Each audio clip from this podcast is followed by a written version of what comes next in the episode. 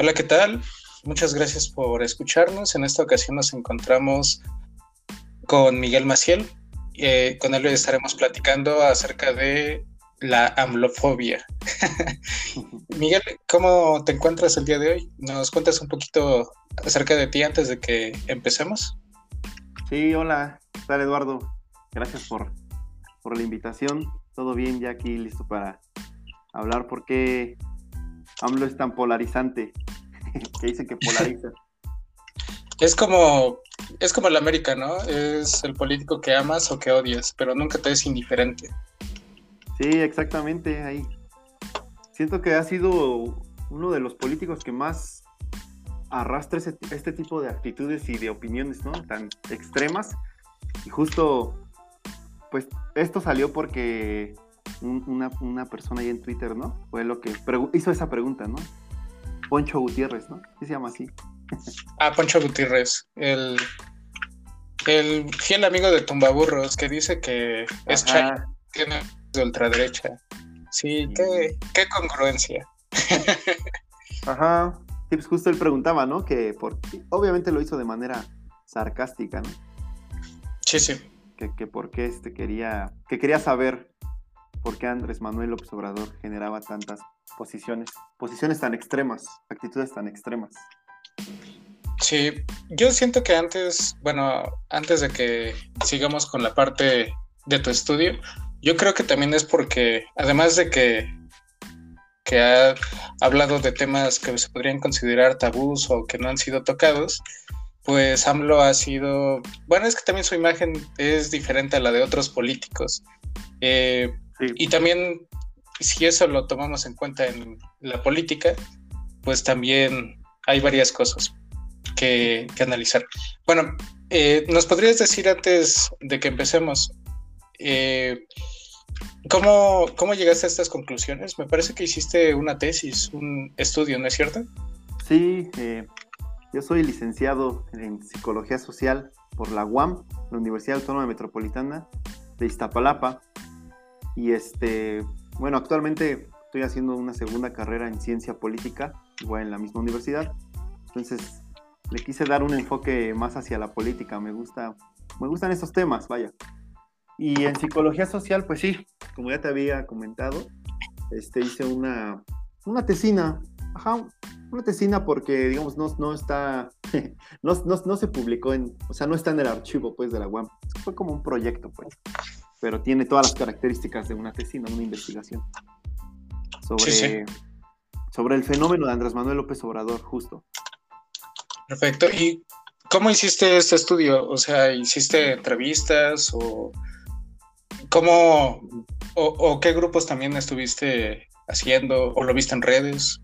Sí, pues lo que yo hice en, en la licenciatura de psicología social, que no es psicología eh, como la conocen la mayoría de las personas. Este, una cosa es, bueno, digamos, hay una ramificación de la psicología, ¿no? Una cosa es la psicología general, es decir, los que te dan, eh, eh, pues, terapia, ¿no? Eh, que coloquialmente y vulgarmente se le conocen como loqueros. psicología general, psicología clínica y una rama de la psicología es la psicología social, que es este, un poco igual como una es, una disciplina hermana de la sociología, digamos. Este, entonces, en la psicología social, entre otras teorías importantes, existe una que se llama las representaciones sociales. No sé si has escuchado hablar de ello. Sí, sí, he escuchado como de las figuras, ¿no? De ah, Ajá, dime. Sí, mejor, mejor explícalo tú. Sí, las representaciones sociales es una teoría muy utilizada en psicología social. A lo mejor alguien que nos escuche sabe de lo que hablo. y pues básicamente eh, es un, postulado, una teoría propuesta por un autor, igual psicólogo social llamado Serge Moscovici. Y fue quien propuso esto. Eh, también lo retoma un poco de Emile Durkheim, este sociólogo francés que estudió, eh, tiene, tiene un estudio sobre el suicidio, pero desde la sociología, digamos. Es decir, eh, lo, que, lo que quiso investigar es los aspectos sociales y culturales que llevan que empujan a, en este caso él estaba estudiando la sociedad francesa, a suicidarse, digamos, ¿no? No desde la perspectiva psicológica, que la interpretación de ellos podría ser distinta, ¿no? Es a nivel individual, digamos, ¿no? Ok. un psicólogo, si te, te, da respuestas, te ayuda, te orienta a nivel individual. Entonces la psicología social toma los aspectos también de lo social, lo que nos rodea en el entorno, eh, y cómo eso afecta a nivel individual, ¿no? Entonces Lo, que hace este autor de las representaciones sociales es justo eso, eh, tratar de estudiar cómo eh, los fenómenos sociales, los fenómenos del, entorno, del contexto afectan en el individuo. Y él en, en, 1961 escribe un, un libro que se llama El psicoanálisis, la imagen y su público, en donde él eh, por aquella época en la sociedad francesa, me parece que es en París, este, el psicoanálisis empieza a tener, empieza a estar en boga. El psicoanálisis empieza, con Sigmund Freud, empieza a tener mucho auge, pero él se da cuenta que la gente, las personas, pues, hablan del psicoanálisis, pero de manera muy, digamos, como muy de sentido común, o sea, no son especialistas en el tema del psicoanálisis.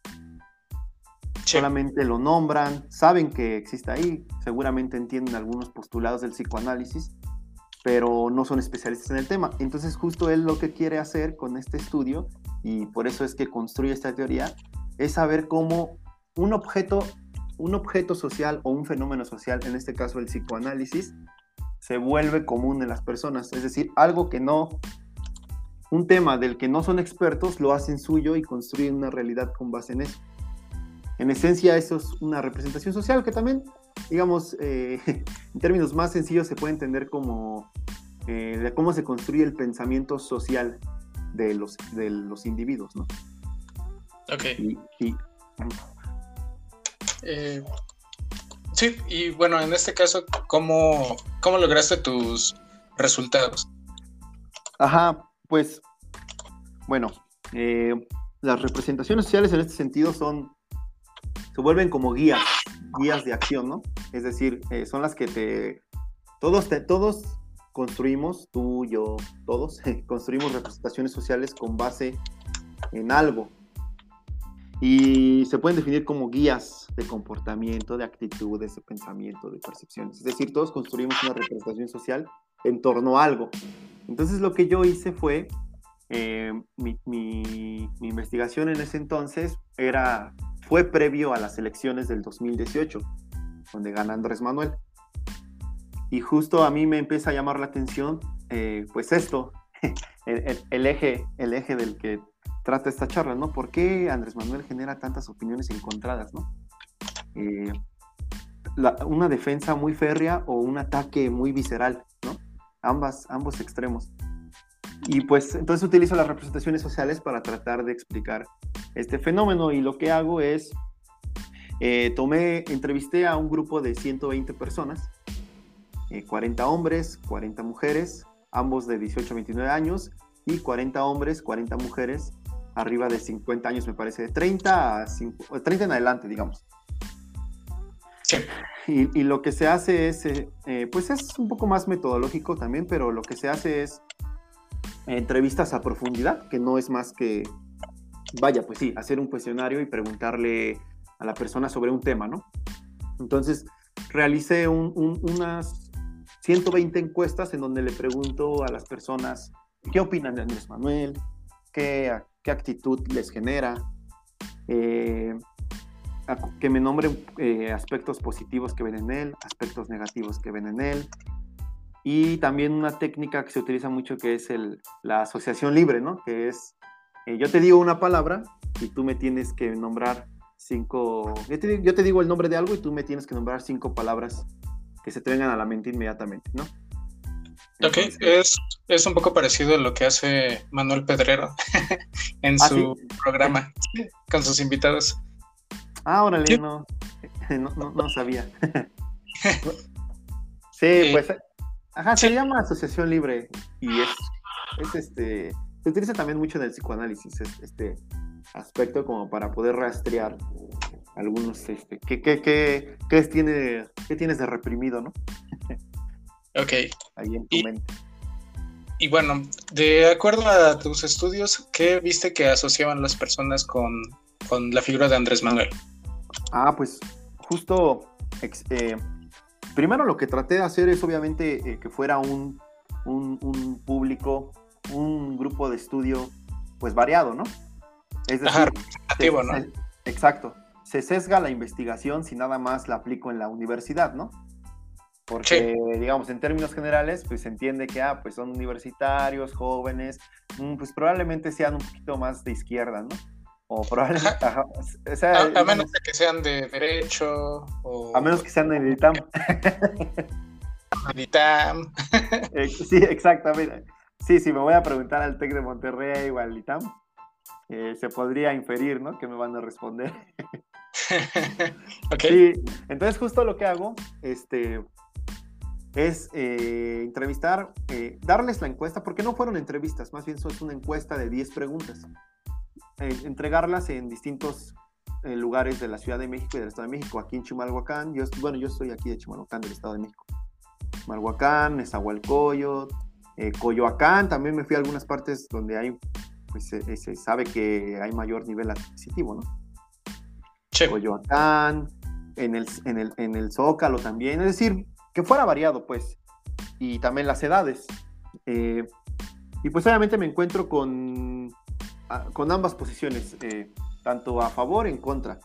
Pero el, el eje articulador de esta, de la investigación era más bien saber cómo es que ellos, cómo es que los encuestados han llegado a esas conclusiones. Es decir, si, si alguna persona me pone, este, no es que, eh, dime las cinco palabras que, que vienen a la mente si te, pongo- si te digo una palabra Andrés Manuel, y en la primera me pone populista, pues justo en la eh, lo que yo trato de hacer a través de la teoría es tratar de entender o identificar cómo es que ha construido ese concepto de populismo. ¿no? sí. Y entonces, eh, abajo, eh, en, esta, en esta encuesta, eh, justo le pregunto que por qué las, por qué las, ah, porque claro, esta, las personas encuestadas tienen que ponerlas como ellos consideren a nivel de importancia, ¿no? O sea, como se le vengan a la mente las cinco palabras. Entonces, generalmente te enfocas en las primeras dos porque por algo es que eh, primero pensaron en esto, ¿no? Entonces, si me ponen eh, populista, ¿no? ¿Por qué esta palabra? Entonces, justo a través de la representación social puedes rastrear de dónde es que viene esta primera eh, percepción que se tiene en torno a Andrés Manuel. Y pues lo que hayas, en términos generales, porque obviamente 120 personas para nada es representativo, ¿verdad? De una ciudad de 120 millones de personas, ¿no? Pero sí, pues, ni- decir así que- ajá, bueno, del, del país, ¿no? Pero digamos, Ok. es parte de, del Sí, que tiene toda investigación cualitativa. Eh, entonces, lo que rastreas es, ah, mira, a ver, ¿en qué medios te informas, no? No, pues eh, a lo mejor en, en- por, a través de redes sociales. Allá tienes una primera, una, un primer indicador, ¿no? Ah, ok. Entonces, te- tú, te, tú te informas en redes sociales. ¿O quién? ¿A quiénes consultas dentro de las redes sociales? eh, ¿A quiénes sigues, no? No, pues sigo a, not- a Noticieros Televisa. No, Ok, pues sigo- bueno. Este, ¿Te parece si nos dices, este, o sea, las personas que creían que AMLO era populista, ¿por qué lo decían? ¿Con Ajá, quién se informaban o de qué extracto socioeconómico eran? Sí, eh, eh, eh, por lo general, los que eh, mencionaban, porque fueron, es que no, no tengo el, no tengo el dato exacto porque ya de, de cuántas personas me dijeron qué, qué cosa, pero digamos, los que mencionaban que eran populistas, obvia, por lo general, o sea, su percepción era negativa hacia Andrés Manuel, ¿no? Tenían una actitud negativa hacia él y por lo tanto tenían también una opinión negativa hacia Andrés Manuel. Es decir, el populismo era, eh, lo que articulaba una posición negativa hacia Andrés Manuel López Obrador, el concepto de populismo. Y entonces cuando les preguntaba, bueno, pero en- entonces ¿en- ¿con quiénes te informabas? Pues, pues te dabas cuenta porque los decían, no, pues qué tal columnista. ¿Quién? ¿Cómo quién? Pues algunos de- del Universal. Yo recuerdo uno que me decía de este, el hijo, ah, pues el hijo de, de Enrique Krause, ¿no? León Krause. Es Ajá, que, es que sus columnas de él me parecen muy certeras. Ah, ya, ¿y qué, qué, otros medios? No, pues que, ¿cómo se llama este programa de Foro TV? ¿Tercer, tercer grado? Tercer grado. Tercer grado, ¿no? ah, ok. Y luego, para rastrear todavía un poquito más, este, en tu familia, era una de las preguntas, ¿no? Que si en tu familia, si se solía hablar de política y, cuál era la posición política que ellos tenían. Y entonces resulta que también eran, eh, pues, bueno, o sea, no explícitas, pero digamos, apoyaban al PRI, ¿no?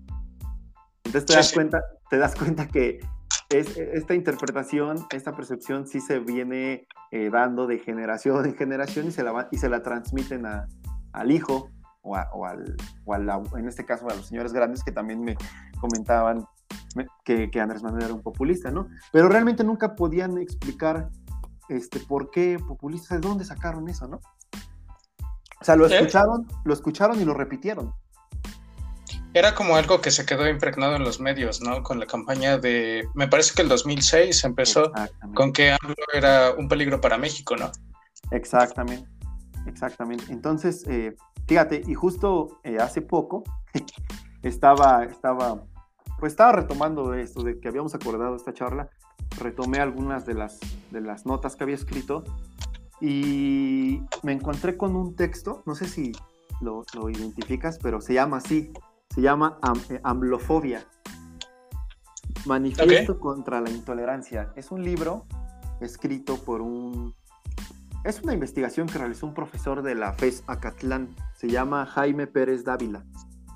Y el, es, es un, el profesor es profesor de comunicación y para una materia de opinión pública junta a un grupo de estudiantes y llevan a cabo esta investigación de, por, de, pues vaya, de la, de la amblofobia, ¿no? ¿De dónde surge esto de la amblofobia? Y, justo, y, justo lo que rastrea este profesor realiza algo muy similar a lo que, a lo que yo realicé, pero fíjate, me la di, con este libro ya dos, tres años después, porque mi, mi, proyecto lo hice en el 2018.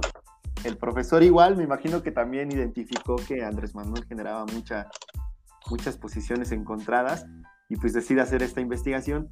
Y justo lo que haya es esto que mencionas, eh, un factor crucial o digamos un indicador crucial para entender es dónde surge esto de la amblofobia, es decir, este temor, este miedo a AMLO, justo está en, en, la campaña de 2006, en la, en la, del 2006, y más específicamente, eh, este, este autor menciona este artículo de Enrique Krause, el famoso Mesías Tropical. Sí. Ajá, el, el, del Mesías Tropical el profesor lo identifica como un parteaguas para... Eh, lo que pasa es que el autor eh, eh, ve que desde, desde la academia, digamos, a un nivel más como intelectual, entre comillas, este, en, este texto también hay, un, hay una serie de descalificativos hacia AMLO, ¿no? De, adjetivos peyorativos hacia Andrés Manuel.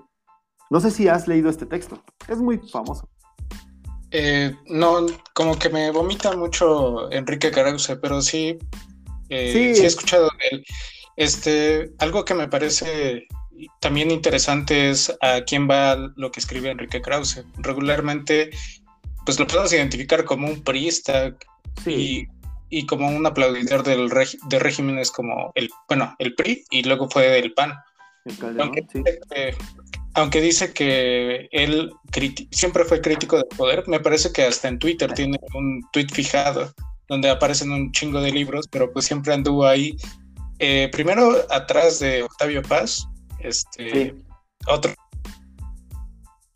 Y luego cuando se muere, pues también fundó su famosa revista, ¿no? Letras Libres y todos estos medios. Pero se dice historiador, pero sí es muy... ingeniero. Ajá, es ingeniero, es muy pedorra los análisis que se echa ese güey. Entonces, pues, obviamente es, yo siento que sí es un producto en, por parte de estos medios que pues también eh, lo, buscan así como que consagrar, lo buscan, le buscan dar una figura en, la intelectualidad mexicana, en las clases altas, pero pues realmente tiene eh, sus análisis les, le carecen de profesionalidad. O sea, todos nosotros los seres humanos tenemos sesgos, ¿no? Claro. Pero Enrique Krause sí se nota un chingo su sesgo de intereses, ¿no? Sí, yo creo este que yo creo que más bien aquí lo que incomoda y molesta es que, como tú dices, ¿no? Todos tenemos sesgos. La objetividad a veces es un poco complicada eh, afirmar que existe, ¿no? Porque pues es muy complicado hablar eh, de que realmente existe la objetividad, ¿no? Pues todos cuando, cuando comentamos algo, lo estamos diciendo desde una posición, ¿no? O sea, incluso, a mí me parece que incluso hasta... ¿Perdón? Sí, sí, adelante. Sí, a, mí me parece que incluso hasta el periodista que se vende como objetivo, neutral, y híjole, yo sí tengo mis dudas, ¿eh? Pero lo que, lo que iba a comentar es que eso, que lo que, lo que molesta es que eh, justo Krauss se vende como alguien neutral, como un intelectual objetivo, y pues no es cierto, ¿no? O sea, tiene sus posiciones bien claras. Apenas, no sé si viste el... Hace, fue hace 15 días, ¿no? Hubo una reunión en la Universidad de Guadalajara, donde vino este, hablaron sobre el periodismo. ¿Vale? También vino Vargas Llosa y todos. Ajá. De porquería. Sí, los mismos de siempre, ¿no? Vargas Llosa, Aguilar Camín. Sí, de hecho sí. Este, bueno, retomando un poco eh, el tema central, eh, ¿cómo viste las opiniones que tenían la, que tenía la gente joven con respecto a Andrés Manuel. Sí, ajá, pues eh, justo lo que comentaba era eso, que eh, eh, la, idea más bien no era, no era recoger qué opinaban y, nada más, ¿no? Porque pues no tendría ningún, ninguna, digamos, no sería complicado hacer eso, ¿no? Simplemente recoger opiniones.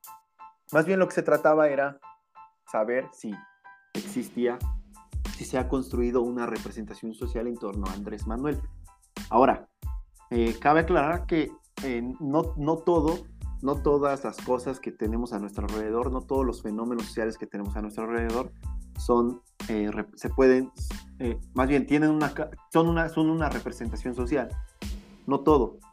Para que exista, para que exista eso, tiene que, se tiene que cumplir una serie como de, de factores, ¿no? Es decir, debe existir un conocimiento poco organizado. Son tres pasos en, esencia.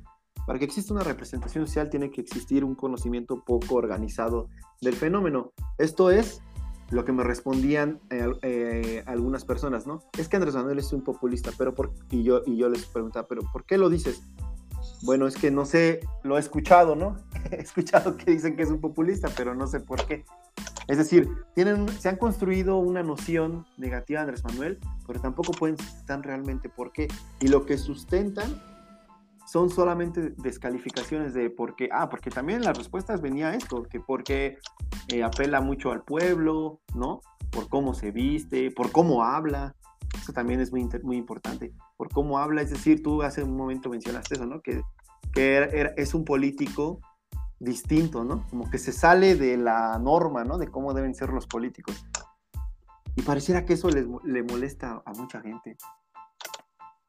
Que... Sí, sí, sí, adelante. Que el presidente eh, no diga bien las S y diga, las diga con J, ¿no? Eso les molesta, ¿no? Incluso que cómo se ríe, cómo se viste.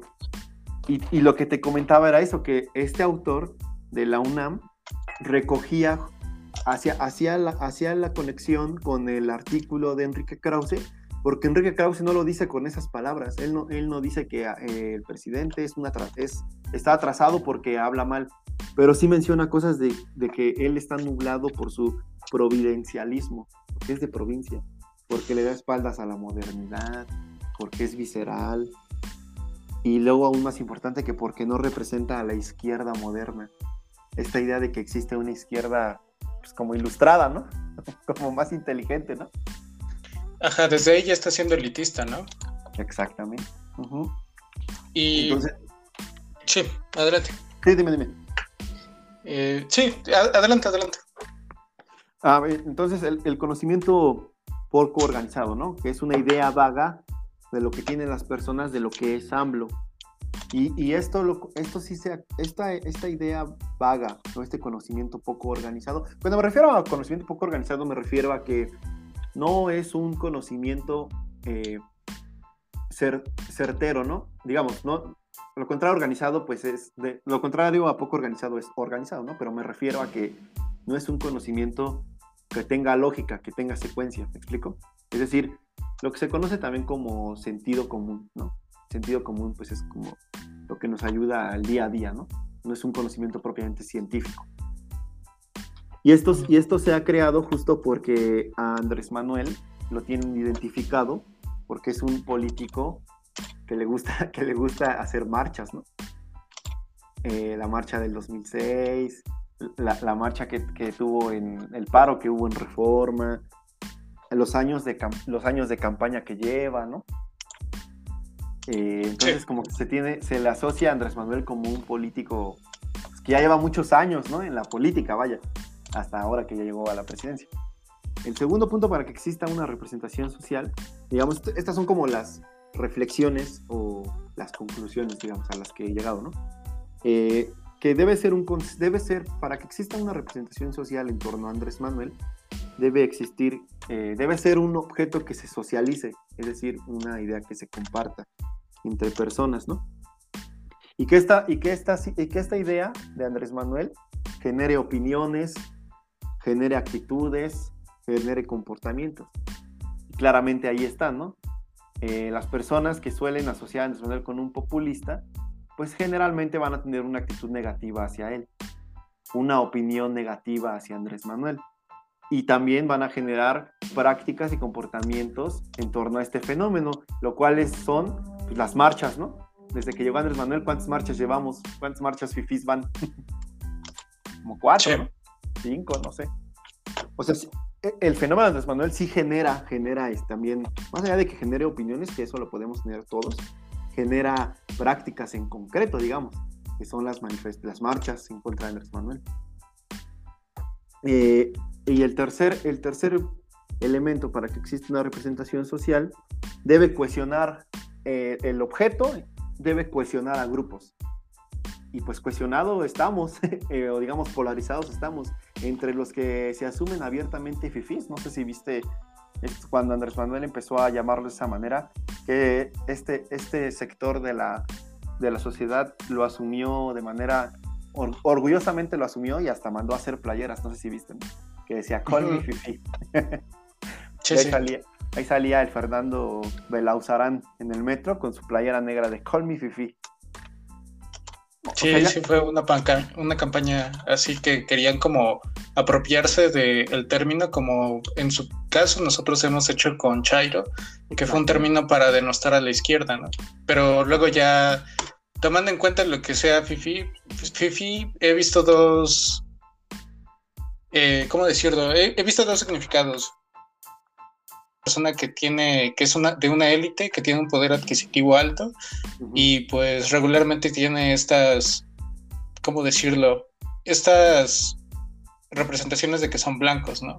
Eh, en cuestión de blanquitud, no al tono de piel, sino esta ideología, esta eh, cosmovisión de la productividad, de que tienes que vestirte y ser de cierta forma, o, del, o la otra, el otro significado que le dan a Fifi, pues son las personas que nada más están defendiendo a los ricos cuando realmente ellos mm, son personas que no pertenecen a esa élite, o sea, como perros falderos.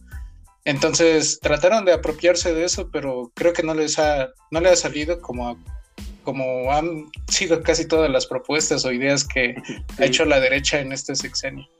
Ajá, exactamente. Exactamente, eh, esto que mencionas, pues se cumplen estos, hace que se cumplan estos tres criterios, ¿no? Es decir, si hay una cohesión, eh, el objeto social, en este caso Andrés Manuel Observador, digamos, eh, es un objeto social en el sentido de que se analiza como un, como un, nosotros como, digamos, como científicos sociales, pues vemos a la sociedad como ajena a nosotros, ¿no?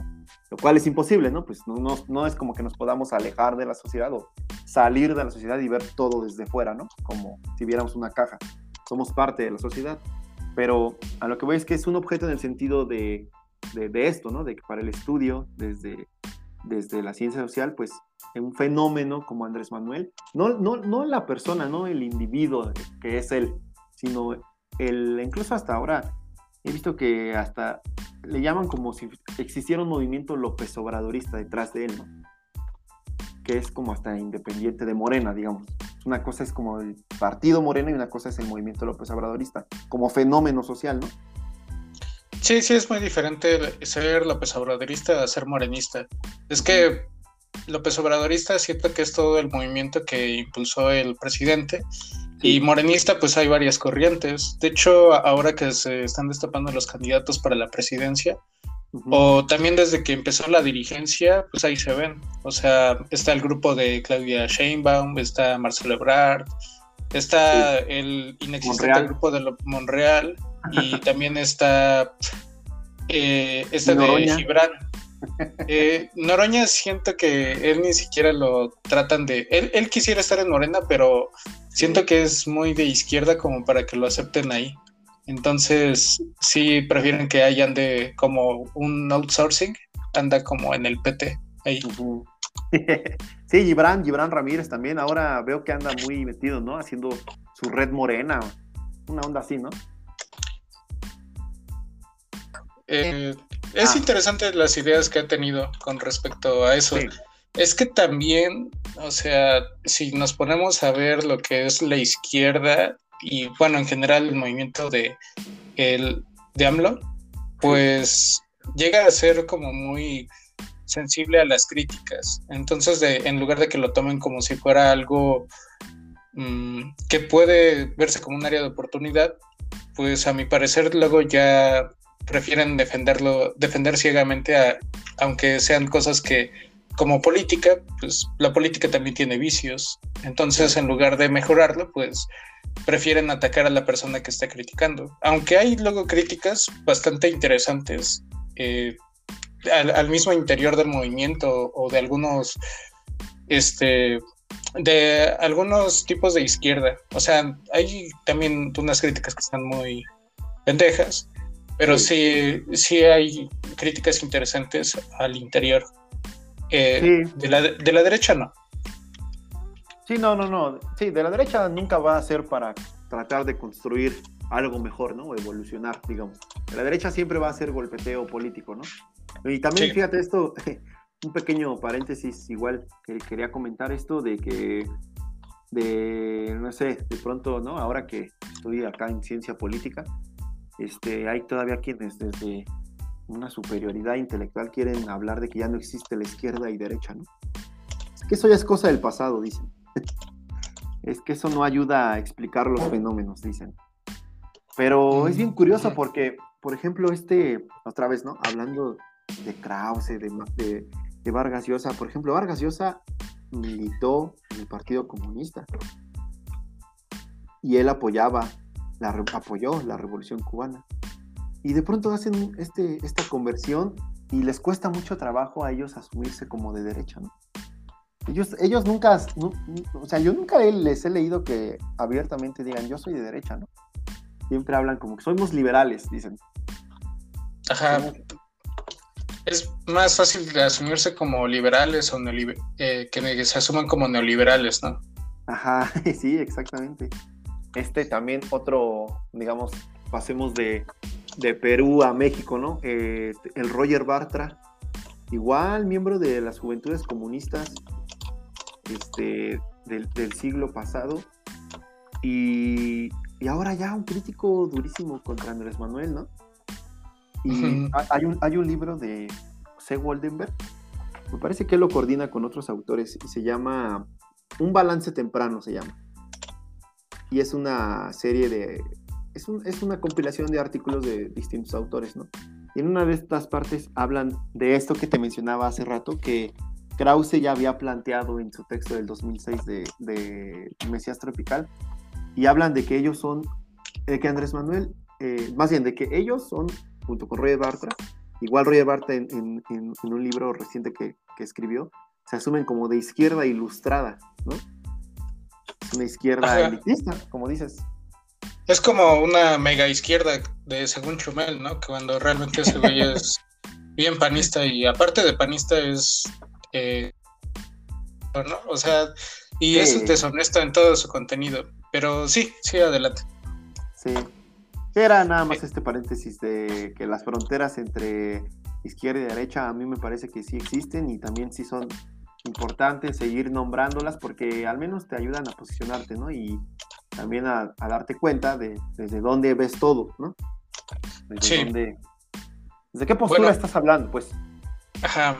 Algo que me parece también interesante, eh, bueno, ya, ya dejando un poco de lado la investigación, a lo mejor haciéndole un poco más caso a los resultados y a tus opiniones sobre todo, eh, bueno, en lo personal yo he visto que hay distintos tipos de usuarios en redes sociales. O sea, en general, eso no representa un grueso en la población, porque la población pues sí es muy, muy diferente lo que piensa a lo que refleja en redes sociales la mayoría, porque por ejemplo en Twitter, eh, Twitter no representa una, una mayoría, sino todos serían panistas.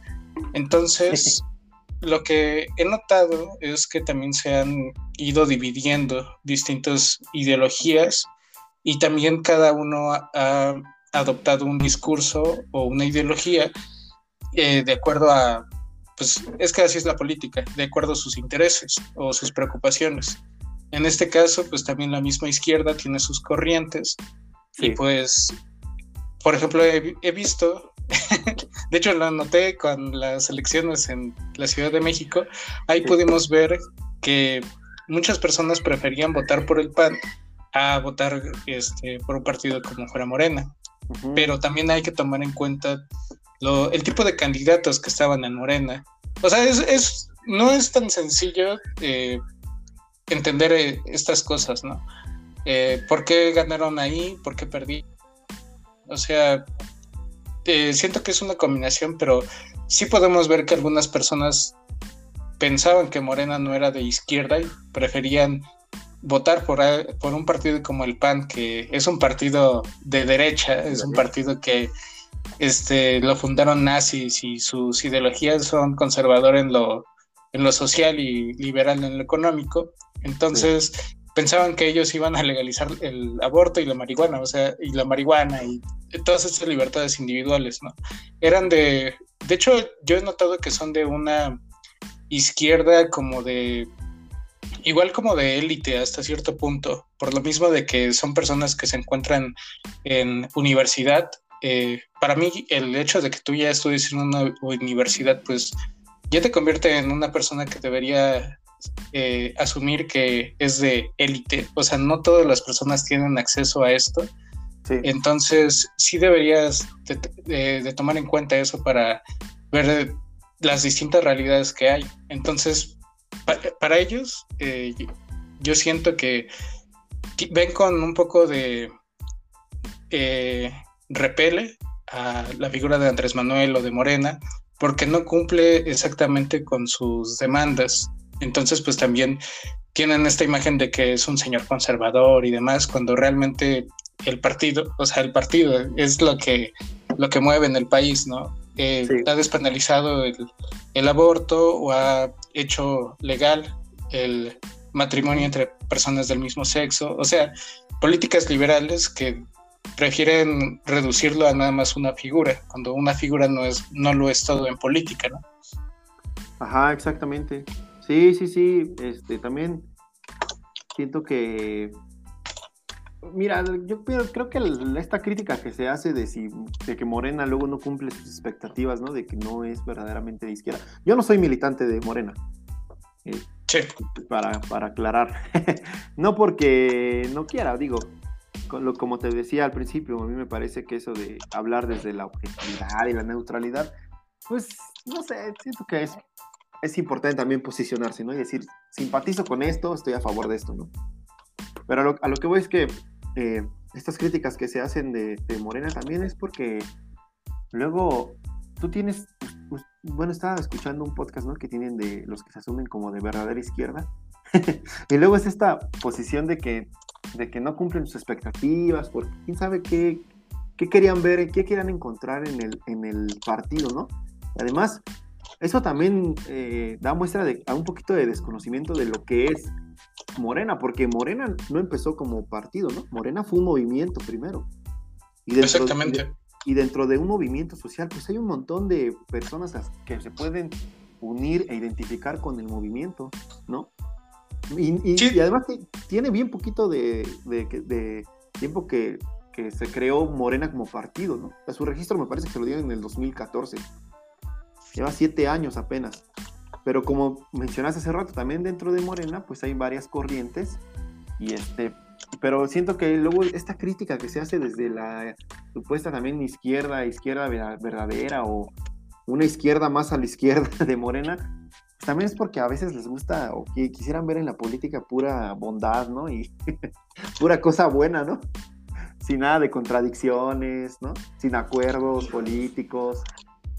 También eso es muy de izquierda, ¿no? Como que prefieren verla, eh, ellos confían como en una utopía y no imaginan que la política pues es un, eh, un estilo y afloja y también es una lucha de poder eh, en general, o sea, la, política es eso.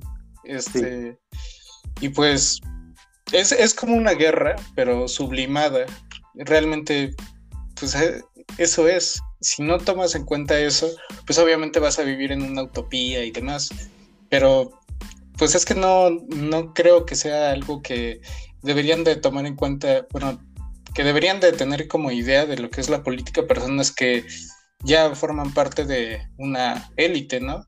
Por ejemplo, me tocó me ha tocado escuchar, este, me puse a escuchar un podcast que se llama de unos prezapatistas y pues son personas que, que, que son así como, quieren hacerle sátira, ¿no? A la, a, la izquierda y demás. Y entonces ellos mencionan que, por ejemplo, lo que ocurrió con la despenalización a través de, de la Suprema Corte en Coahuila del aborto, este, fue para que se desmovilizara la sociedad. O sea, eh, ese tipo de cosas yo siento que sí está... Eh, son análisis muy estúpidos, pero hay puntos que podrían también ser interesantes. O sea, es, es estúpido porque pues es también como un proceso, ¿no? Estas libertades también se van adquiriendo, eh, debe de presionar la sociedad para obtener sus derechos, y también a través de un gobierno que te represente, pues puedes lograrlo, ¿no? O sea, como, son, como que son varios factores. Así de que, por ejemplo, llega Andrés Manuel el primer día y que quiera despanelizar todo, pues no, o sea, es algo eh, sumamente inocente. Entonces, también, de hecho, hasta lo dijo Olga Cortés, dijo, pues es que nuestro eh, nuestro proyecto pues es ir despenalizando el aborto despenalizar la marihuana como con uso lúdico y medicinal en distintos estados, hacerlo de una forma en la que este, los estados más conservadores quedan hasta el final, pero pues ir haciéndolo de, de a poco. Entonces, el creer ese tipo de cosas, pues sí es pendejo. Igual algo que había escuchado de ellos era de, no, pues es que realmente el, único movimiento en el que tienes que, crear y vamos a mejorar va a ser con el eh. Y es así de, oye, carnal, este, yo, yo, yo creo que está chido que tú creas en el ZLN. Eh, a mi parecer es un movimiento que aunque tiene también sus, este, eh, contrastes, o sea, yo no lo voy a descalificar totalmente. Y yo también entiendo su importancia, pero también entiendo la importancia de que haya un gobierno este, de izquierda para que pueda sobrevivir y pueda hasta permear más en la sociedad y crecer ese, ese movimiento. ¿Qué tal si llega un gobierno de ultraderecha y dice, no, pues ya los guerrilleros les están demasiado y ya los voy a los voy a exterminar a todos. O sea, estamos al lado de Estados Unidos si ellos, si tomaran más fuerza el STLN con un gobierno de derecha, los aplastan, totalmente los aplastan. Como ya ha pasado. Como ya ha pasado, o sea, en el gobierno de Salinas sobrevivieron, pero sobrevivieron porque había intervención internacional de distintas, eh, de distintos lugares, entonces no es algo que nosotros mm, no, no creo que sea como tal un punto de vista malo el creer que el ZLN es un movimiento que representa a cierto grupo de la sociedad, pero pues sí hay que tomar en cuenta un panorama más general. Igual está, o sea, lo que decían estos chavos era, no, pues es que también está padre ir a eh, ir con los caracoles y alfabetizar y eso, y es así de, sí, eh, también está chido que les estés enseñando a leer, a escribir, a niños de distintos de zonas marginadas en Chiapas, sí, sí está chido. Obviamente, o sea, no, no voy a criticar eso como que sea algo inútil, porque si no, me vería muy mezquino, muy eh, eh, envidioso, eh, sentiría envidia o algo así. Pero también hay que tomar en cuenta que eso, lo que tú estás haciendo, no está afectando de una forma positiva, no está haciendo que crezca el poder adquisitivo de la clase trabajadora, no está mejorando sus condiciones de vida, no está tampoco este, protegiendo a través del el Estado distintas libertades del de individuo. O sea, tampoco todos, eh, tampoco eso que tú estás haciendo responde a toda la sociedad. Y pues el, siento que ese tipo de, de críticas sí son despolitizantes. ¿O, ¿O, tú qué piensas hacer? Sí, fíjate que yo, yo también coincido contigo porque creo que todavía existe una, o sea, permea pues, ¿no? En esta ala como más radical de la izquierda, porque también es cierto que existen muchas izquierdas, ¿no? Y no, la izquierda para nada está concentrada en, toda la izquierda, digamos, de México no está concentrada en Morena. O sea, eso no, sería un error afirmar eso, ¿no? Existen muchas izquierdas. Y el ZLN, por supuesto, que forma parte de la historia de, de la historia biográfica de México de las izquierdas, ¿no? O sea, el, el ZLN como movimiento, no como partido, ya es, ya eh, en cualquier, apenas andaba, estaba leyendo un texto de Máximo Modonesi, no sé si lo identificas. Y eh, no. es, es, un politólogo ahí de la UNAM y justo hace como un recuento, ¿no? De la, eh, la evolución de la izquierda en México.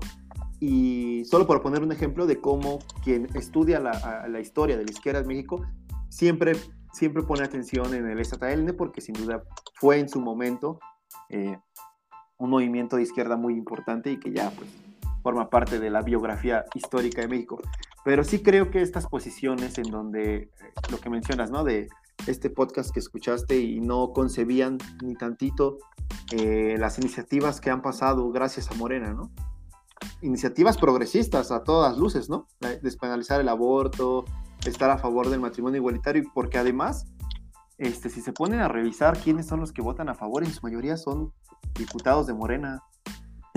son diputados de Morena, o sea, obviamente hay de otros partidos, pero en su mayoría y por lo general son, son diputados de Morena. Entonces, creo que esta idea, pues, de que, de que no es que ya los partidos ya no se necesitan y y entonces vamos a destruir el Estado y esta no es la izquierda que queremos, pues sí habla de un también una idea romántica de lo que es la política y de lo, y, lo que tú mencionaste estar anclado nada más en una utopía o seguramente en los manuales que leen de marxismo y, ¿no? y de cómo debería ser la izquierda que ellos desean. Este Lorenzo, Lorenzo Meyer, en una de las entrevistas que le escuché, decía que en México se tiene en México se tiene, por las condiciones que tú mencionaste ahorita de que somos vecinos de Estados Unidos, ¿no? Y somos una sociedad muy, muy plural, pues en México se tiene la izquierda que se puede. ¿Qué más quisiera tener? ¿Qué más quisiéramos tener la izquierda que queremos, ¿no? O que AMLO fuera más radical, ¿no? O que AMLO fuera más radical, exactamente. Cuando trató, no, más bien ni siquiera fue por él, pero ¿te acuerdas de las primeras yo creo que fue la primera problemática a la que se enfrentó con lo del huachicol, ¿no? Fue, fue recién entrando su gobierno. sí, sí. ¿Y, y, cuál fue la amenaza que lanzó Donald Trump? De, las, de, los aranceles, ¿no? O sea, sí, que, que lo, amenazó, lo, lo, amenazó con que no dejara pasar a las caravanas migrantes, que porque si no le, iban, le iba a aumentar los aranceles, ¿no? Y luego esto se mezcló con lo del huachicol, y entonces, eh, o sea, este, este, tipo de situaciones en donde eh, Andrés Manuel de pronto pareciera que se radicaliza, lo paran en seco porque somos vecinos de, Estados Unidos y luego también eh, compartimos el 80% de las exportaciones, ¿no? Estados Unidos. Sí, es la relación más tóxica que existe, ¿no? sí, o, ahora, eh, o para poner otro ejemplo, ¿no? Lo de lo que acaba de pasar hace como, yo creo que ya tiene un mes, lo de la CELAC. Ah, Ajá, dime. Ah, antes de abordar a ese punto, este, sí, o sea, lo de la caravana migrante y de que en sí México se comporta como si fuera el muro entre Estados Unidos y Centroamérica, pues sí es que sí es una forma de presionar lo que hace Donald Trump, lo que hizo el gobierno de Donald Trump, muy descarada, pero no se ha eh, limitado a él, o sea, realmente desde siempre hemos sido el muro. La política migratoria, pues realmente a nosotros no nos afectaría que pasaran migrantes por acá, pero van para allá y les incomodan a, ellos. Entonces, sí, sí es una intervención de una u otra forma que si no lo hacemos, o sea, realmente también nos va a afectar. Y, eh, por ejemplo, Trump estaba, eh, tenía como sus formas de, de negociar como muy locas, ¿no? De que es que si no, si no Ah, si no haces esto, este, voy a subir los aranceles y aunque yo sacrifique mi propia economía, pues realmente voy a, eh, sí voy a cumplir con esto. Entonces, pues también es como un, uno de negociación, pero también con AMLO se ha visto eh, que no, ya no es unilateral, ya no es así como un gobierno servil, por lo mismo de que se encuentra respaldado. Entonces, esto hace que eh, ya sea capaz de negociar. O sea, si tú te pones a los intereses, bueno, si tú lo comparas lo de Peña Nieto con Andrés Manuel, pues sí se nota totalmente la eh, el servilismo de Peña Nieto y lo que hizo Andrés Manuel, que fue negociar, y es capaz de negociar ahora. Sí, totalmente. ¿Te acuerdas cuando trajeron a Donald Trump cuando todavía era apenas candidato presidencial, no? ¿A qué? ¿A quién sabe a qué? Nomás como a dar una conferencia, quién sabe por qué pues era el respaldo de, lo trajo José Antonio Mit en ese momento, ¿no? Que era el de, de Relaciones Exteriores, ¿no? sí. Y, nada más, para nada, o sea, y, y, otra vez retomo, retomo esto de lo que mencionas, ¿no? De cómo la verdadera izquierda tampoco le parece eh, esto de que ah, iba a mencionar ahorita, ¿no? Lo de la CELAC de hace un mes. Andrés Manuel de pronto sí pareciera que tiene un discurso más radicalizado, ¿no? Se, se, posiciona completamente a favor de que se elimine el bloqueo económico a Cuba, ¿no? Dice, habla de que la OEA ya no, ya no debe existir más porque solamente ha sido un organismo servil a Estados Unidos y que además ha, eh, ha apoyado golpes de Estado como el de Bolivia cuando sacaron a Evo Morales, ¿no? Y, y durante toda la semana, igual, en el Universal, en, el, en la Crónica, este, en el periódico La Razón, columnistas hablando de que Andrés Manuel ya hace eh, esto, ese discurso radical que mencionó, eh, lo, va a poner, porque es, es, una provocación a Estados Unidos, mencionaban. Es que es una provocación a Estados Unidos su discurso de Andrés Manuel. Oh, entonces, o sea, no le concede ni una. Ni una, ni una le conceden a Andrés Manuel. Sea lo que sea que mencione, sea cual, sea el discurso que utilice, no le concede ni una. ayer estaba leyendo un artículo de Aguilar Camín en el Milenio, que, ah, porque en esta, en esta reunión de la CELAC habló el presidente de China, no sé si viste. Sí, eh, ah, sí. Xi Jinping, ¿no? Se llama. Y este, igual, Aguilar Camín, que con esta con esta invitación al presidente de China, que ni siquiera fue presencial, fue un pequeño saludo virtual que hizo, es una provocación a Estados Unidos, que no le conviene a México que, que comerse con China, que él debe seguir pensando en, Estados Unidos. O sea, es una posición crítica todo el tiempo hacia Andrés Manuel, lo que sea que haga. Ahora lo del litio, ayer se anunció, ¿no? Que, o me parece que fue hoy, puede ser que se nacionalice el litio como, lo, como la cuestión del petróleo, ¿no? Y también ya salen los expertos, porque eso sí, todo tienen, ¿verdad? Un día son feministas, al siguiente día son ambientalistas, al siguiente día son expertos en ecología, luego ya son expertos en energía, todo, todo se vuelven, cuando pasaba lo de Afganistán salieron los, los afna, afnagólogos, le llamaban en Twitter. Ah, sí.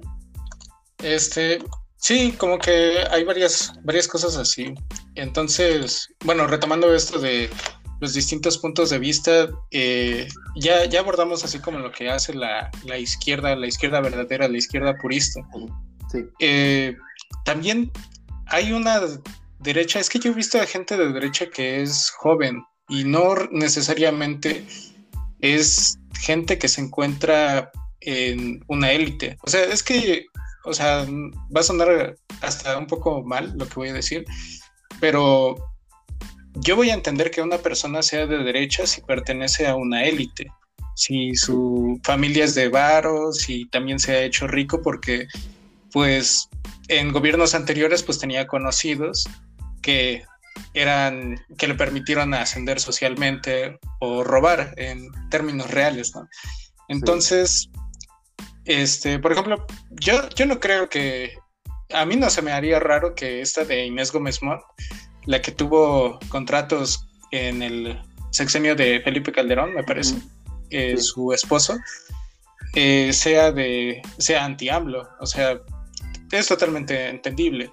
Pero personas que son jóvenes y que probablemente por lo, bueno, y personas que sean jóvenes y vayan a una escuela, eh, ¿cómo decirlo? A una escuela pública o, eh, ajá, yo lo he notado mucho en escuelas públicas, que sean de escuela pública y que su familia sea clase trabajadora, pues así es como de, mm, como que hay algo muy raro aquí, ¿no? Entonces, lo que, lo que creo que también ha, ha pasado en esto es que es una combinación de, de elementos. Para empezar, eh, este tipo de personas no han, ¿cómo decirlo? No vivieron los fenómenos que se hicieron, eh, que nos afectaron demasiado en gobiernos como Felipe Calderón o Peña Nieto. Es decir, eh, Felipe Calderón, pues con él aumentó muchísimo la violencia. Me parece que aumentó eh, un 900%, algo así, estaba leyendo el día de ayer. Entonces, el no estar consciente de esta descomposición en la sociedad, pues también hace que no seas, eh, no tengas una, una visión política, una orientación política más crítica.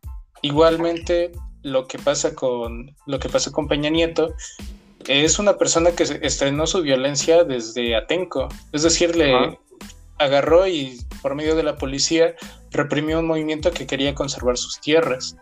Y fue, fue de desaparecer personas, eh, violar, igualmente asesinar, y esto a través del Estado, ¿no? Y creo que uno de los, de los triunfos que ha sido la derecha ha sido hacer de, por ejemplo, Felipe Calderón, eh, hacerlo ver como un borracho y a Peña Nieto como un estúpido, en vez de que lo reconozcamos como personas que son corruptas, que en sus manos tienen sangre y que también pues sus políticas han sido mm, ¿cómo decirlo? Sus políticas han hecho que económicamente les afecte de forma negativa al grueso. O sea, esto del outsourcing me parece que inició con Felipe Calderón y con Peña Nieto, pues todo el, valor de la moneda, la paridad peso-dólar, pues ahí podemos ver cómo pasó de 12 pesos hasta 21, 22 pesos, cuando no había pandemia, ¿no? Es así como algo que ha hecho la... han hecho también los medios y han hecho de que las personas no se encuentran, no, no saben cómo fueron las administraciones pasadas por su edad y por la falta de difusión. ¿O tú qué, tú qué piensas acerca de esto?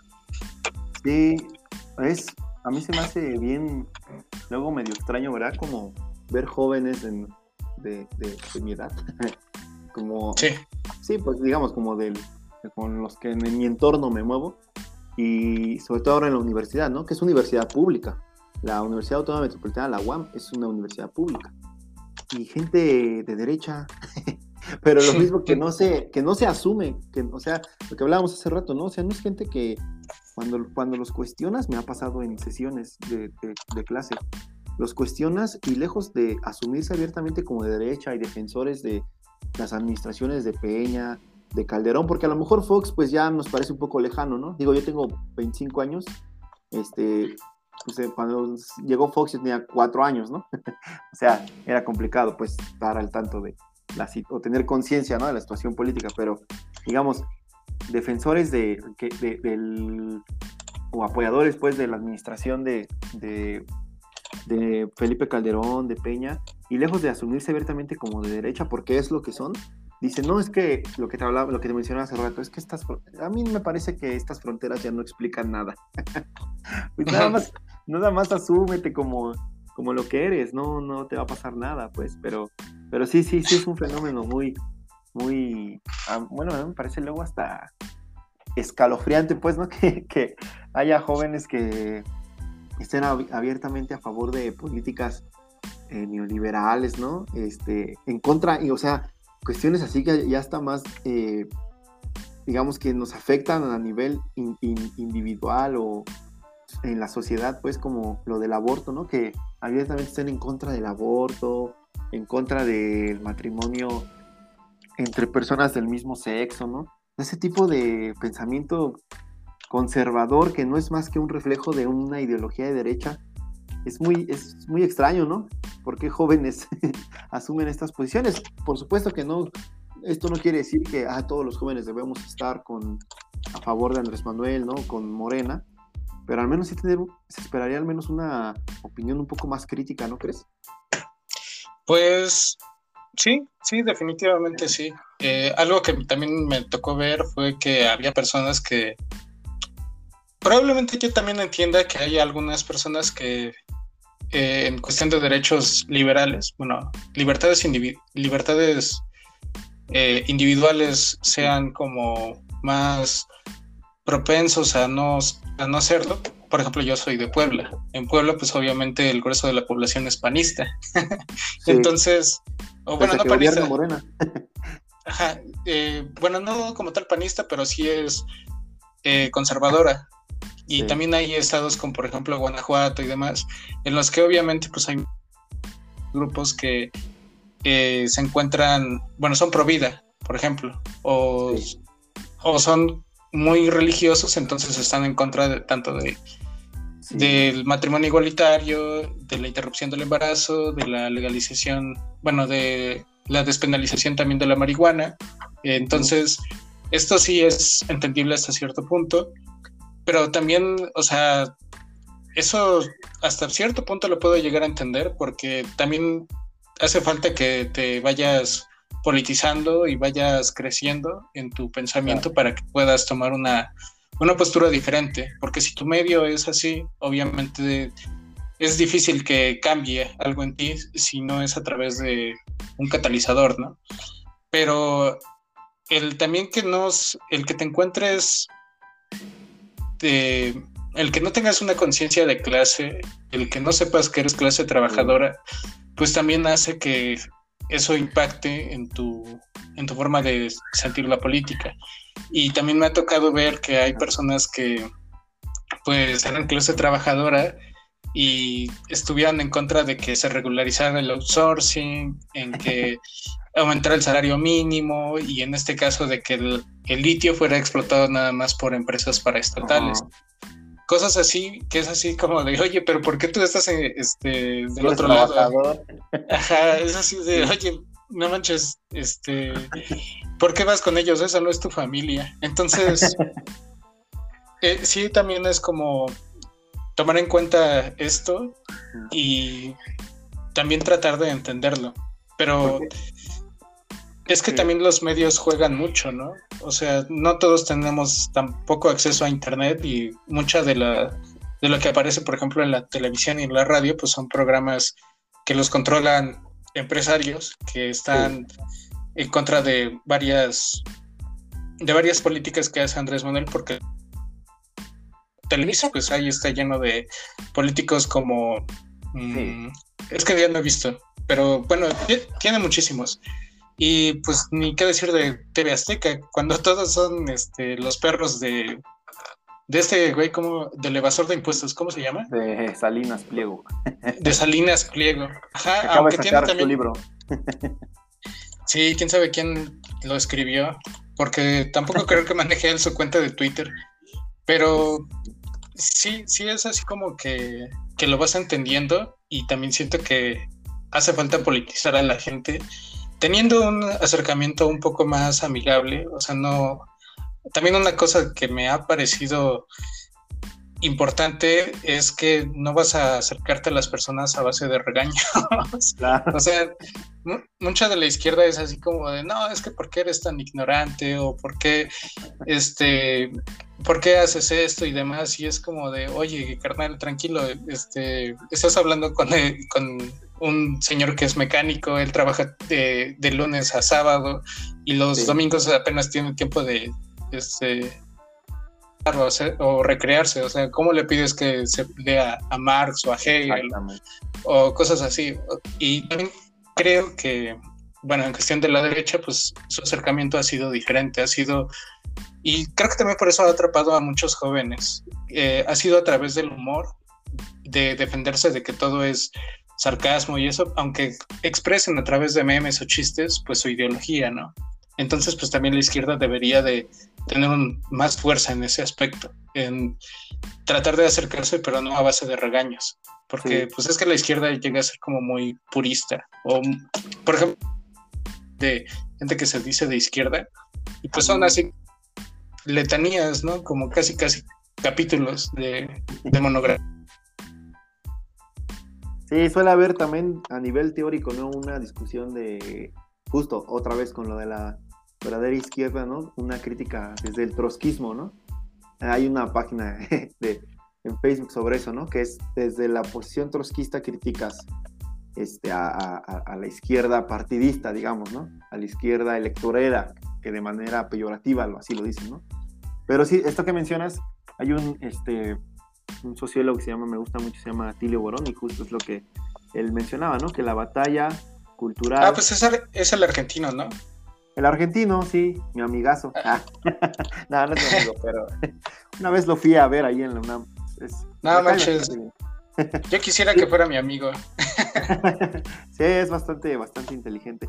Y, justo es lo que ah. menciona. Me, parece que retomando Nada más un dato curioso, un dato curioso de Atilio Borón es que lo corrieron de, me parece que él tiene estudios en Harvard o algo así, Ajá. pero lo corrieron de Estados Unidos porque le dijeron, no, es que la neta, lo tuyo sí está muy antiimperialista. La neta, vete de mi casa. Sí, sí, sí. Y es parte de su currículum, ¿no? Eh, decir que él, estuvo, él estuvo estudiando en la boca del lobo, ¿no? Exacto, exacto. él lo menciona. Ajá, sí, justo es. Y a lo que iba es que él, retomando, me parece que una de las tantas reflexiones que hizo Fidel Castro en su momento, eh, retoma esto de la batalla de... Hay una batalla cultural y una batalla de ideas que debemos hacer desde la izquierda, justo por las razones que mencionas, ¿no? Eh, para la, derecha tiene muy claro cómo es que quiere hacer las cosas y por eso a ellos no les cuesta trabajo unirse tampoco, ¿no? Eh, o articular un frente en común. Ahí está la prueba cuando, eh, más bien con la coalición que tienen ahorita de sí por México, de vamos por México, ¿no? O sea... ajá, o no tan... Bueno, también algo que pasó fue con, por ejemplo, el PAN. O sea, a diferencia de Morena, que también hay grupos, pero que es como fuego amigo y sí se dan con todo, pero en Twitter. Por ejemplo, el PAN, cuando Vicente Fox quería poner a Santiago Krill en la presidencia y llegó Peña Nieto y, llegó este de Felipe Calderón, como que sí tenían un odio entre ellos, pero odiaban más a Andrés Manuel. Entonces antepusieron sus intereses. Sí, su odio era más grande a Andrés Manuel que sí, sí, ¿no? Que entre ellos, ¿no? Sí, ajá, y ahí está la coalición que tienen ahorita y así van a ir en el en el 2024, así fueron en las, de este año, y seguramente también van a articular algo para la revocación del mandato del próximo año. Y la izquierda, justo por lo que mencionas del fuego amigo, pues ahorita, justo ahorita, ¿qué es lo que estábamos haciendo, no? Eh, criticar a la verdadera izquierda, diciéndoles, no, que no les gusta, este, son, eh, eh, no les gusta ensuciarse con la política, pero es que creo que también eso es lo rico que se tiene desde la izquierda, que pues todo el tiempo sí estás eh, construyendo una crítica constructiva, vaya, ¿no? No una crítica para atacar, pero fíjate que hay algo muy curioso también, porque aquí lo, voy a confesar, yo tengo un, profesor en, la universidad que es un experredista, ¿no? Sí. Y todo el tiempo está despotricando contra Andrés Manuel, la 4T, todo el tiempo, todo el tiempo. Y de pronto ya hasta dices, oiga, profe, pues usted como que con sus críticas coincide, ¿no? El profe, se, asume tan de izquierda y, ahí tiene él en su perfil de Facebook, o sea, no es algo tampoco que me llevó mucho tiempo descubrirlo, tiene eh, fotos de aforos a los que asistió con grupos del PAN, de, perdón, del PRD. Está con Fernando Belauzarán, un tipo que se dice, es que en su biografía de Twitter dice que es, muy de izquierda, ¿no? Tan de izquierda que decidió eh, aceptar la diputación por el PAN, ¿no? Eh, pero bueno, entonces, el profe, sus críticas supuestamente él desde la izquierda, que terminan coincidiendo con, las con los de la derecha, ¿no? Entonces también yo creo que justo eso es lo que pasa entre, desde, desde ese sector de la izquierda en donde hay mucho fuego amigo, pero es porque también, insisto, quieren, se quiere una izquierda, una izquierda, primero no se quiere una izquierda partidista, ¿no? Porque Fuchila todos los partidos son iguales, ¿no? Ajá, a, las, a las personas que no salen a votar, hasta eso, yo, yo respeto a las personas que son de derecha y se asumen como de derecha, las respeto. Y si van a votar y eso lo respeto más que una persona que se asume de izquierda verdadera y dice que todos los partidos son iguales y no sale a votar ni hace nada, ni anula su voto. No hace nada. Ajá, es así como, no manches, carnal, eres el peso, eres peso muerto. o sea, ¿de qué sirves? Sí, exacto, termina, ajá, pues al final no, no aporte nada y, y su neutralidad al final termina beneficiando a un grupo, ¿no? Porque por un voto a lo mejor puede hacer la diferencia, pero no es un voto, ¿no? Son miles o cientos de miles de votos de personas que consideran que el sistema político, eh, electoral, este, pues no sirve, ¿no? Y entonces no voto. Como no sé si recuerdas, en las elecciones del 2018 hubo una campaña para impulsar la candidatura de, eh, de Marichuy por el STLN. Pero bueno, es que ahí también la candidatura de Marichuy yo siento que sí fue un ejercicio como de visibilización. Pero, o sea, realmente era, o sea, va a sonar muy culero también lo que voy a decir, pero yo busqué el proyecto de Nación de Marichuy y pues no existe, o sea, es así como de, pues sí, sí es un ejercicio, yo lo entiendo, también está chido que buscaran que fuera candidata y eso, pero todos sabíamos que no iba a pasar y también todos sabíamos y, si iba a pasar, pues ¿por qué no tiene un proyecto de nación? Es como de... Sí, se sabía, se sabía, ajá. Sí, sí. Era, creo que sí era muy evidente y como dices, creo que la intención primera era eso, nada más posicionarla a nivel mediático y político, ¿no? De, eh, de que existe una izquierda no electoral, ¿no? Pero al final, hace, hace rato habías mencionado, eh, ah, pues ya lo habíamos retomado, creo que lo de que no le concede ni una a Andrés Manuel, eh, y que yo te mencioné que nada más había que ver quiénes son los que votan a favor de estas iniciativas progresistas, ¿no? Que es Morena en su mayoría. Pero justo este, a, lo, que mencionaba es que cómo, cómo es que pretenden que desde la verdad, digamos, desde lo no partidista, desde nada más lo desde el movimiento, cómo es que pretenden llevar a cabo los cambios en este país, ¿no? O sea, ¿cómo puedes, cómo puedes ¿Cómo puedes realmente hacer cambios en este país si no tienes un proyecto, si no haces una política pública, si no apruebas una iniciativa? ¿Cómo lo vas a lograr si no es con los partidos? Actualmente, ¿no? Ojalá. Exactamente, exactamente. Actualmente no hay otra manera, no hay otra manera de poder hacer eso. Hace un rato y, no sé si sigues a, es un, un portal de noticias que se llama La Izquierda Diario son abiertamente trotskistas y como te decía, pues los trotskistas son los más de izquierda, de izquierda de todas las izquierdas, los trotskistas. Y publicaban que eh, hicieron una publicación de, de, eran unas chicas hablando que la despenalización del aborto no fue gracias a ningún partido, sino que fue gracias al, a su movilización. Y tienen algo de verdad, sí, pero oye, y si, sin, sin la iniciativa del partido, si ningún partido, ningún político retoma tu iniciativa, ¿cómo, cómo la van a pasar? ¿Cómo, ¿Cómo se va a hacer una realidad si no se aprueba en el Congreso, no? Exactamente. si, te, la pasas, o sea, te la vas a pasar eternamente en la movilización, en las pancartas, en las consignas, ¿y, qué, más, qué más vas a hacer para poder cambiar la vida concreta de la, del país? Con el sistema que tenemos actual, que es de partidos, nos guste o no. Sí. Y también algo. Sí, sí. Sí, perdón. Y desde esta posición que, mencionas de es que yo, yo no voto, este, todo, todo me parece igual, no, pues entonces, pues tú crea tu propio partido con los postulados que tú desees, ¿no? Construye. O haz una comuna hippie, ¿no? O haz una. Ajá, Enrique Dussel ah, justo tiene una crítica muy fuerte a, estas posiciones porque esta idea de. de es una. Es una teoría que, realizó, justo es un profesor, seguramente quizá lo conoces, me parece que es de la UAP, de ahí de Puebla, se llama John Holloway. Y es un autor que, que propuso lo de cambiar el mundo sin tomar el poder, ¿no?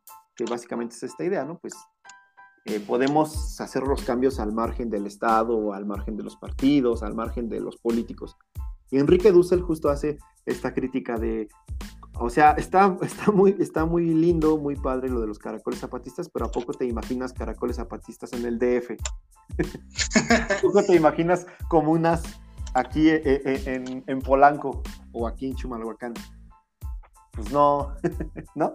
Entonces es esta posición de darle el crédito que se merecen a los partidos con todo y, eh, pues sí, y, y, luego a veces la cochinada que hay en ellos, pero hay personas muy, muy rescatables, o sea, el propio Andrés Manuel, ¿no? O sea, el propio Andrés Manuel es un ejemplo de ello.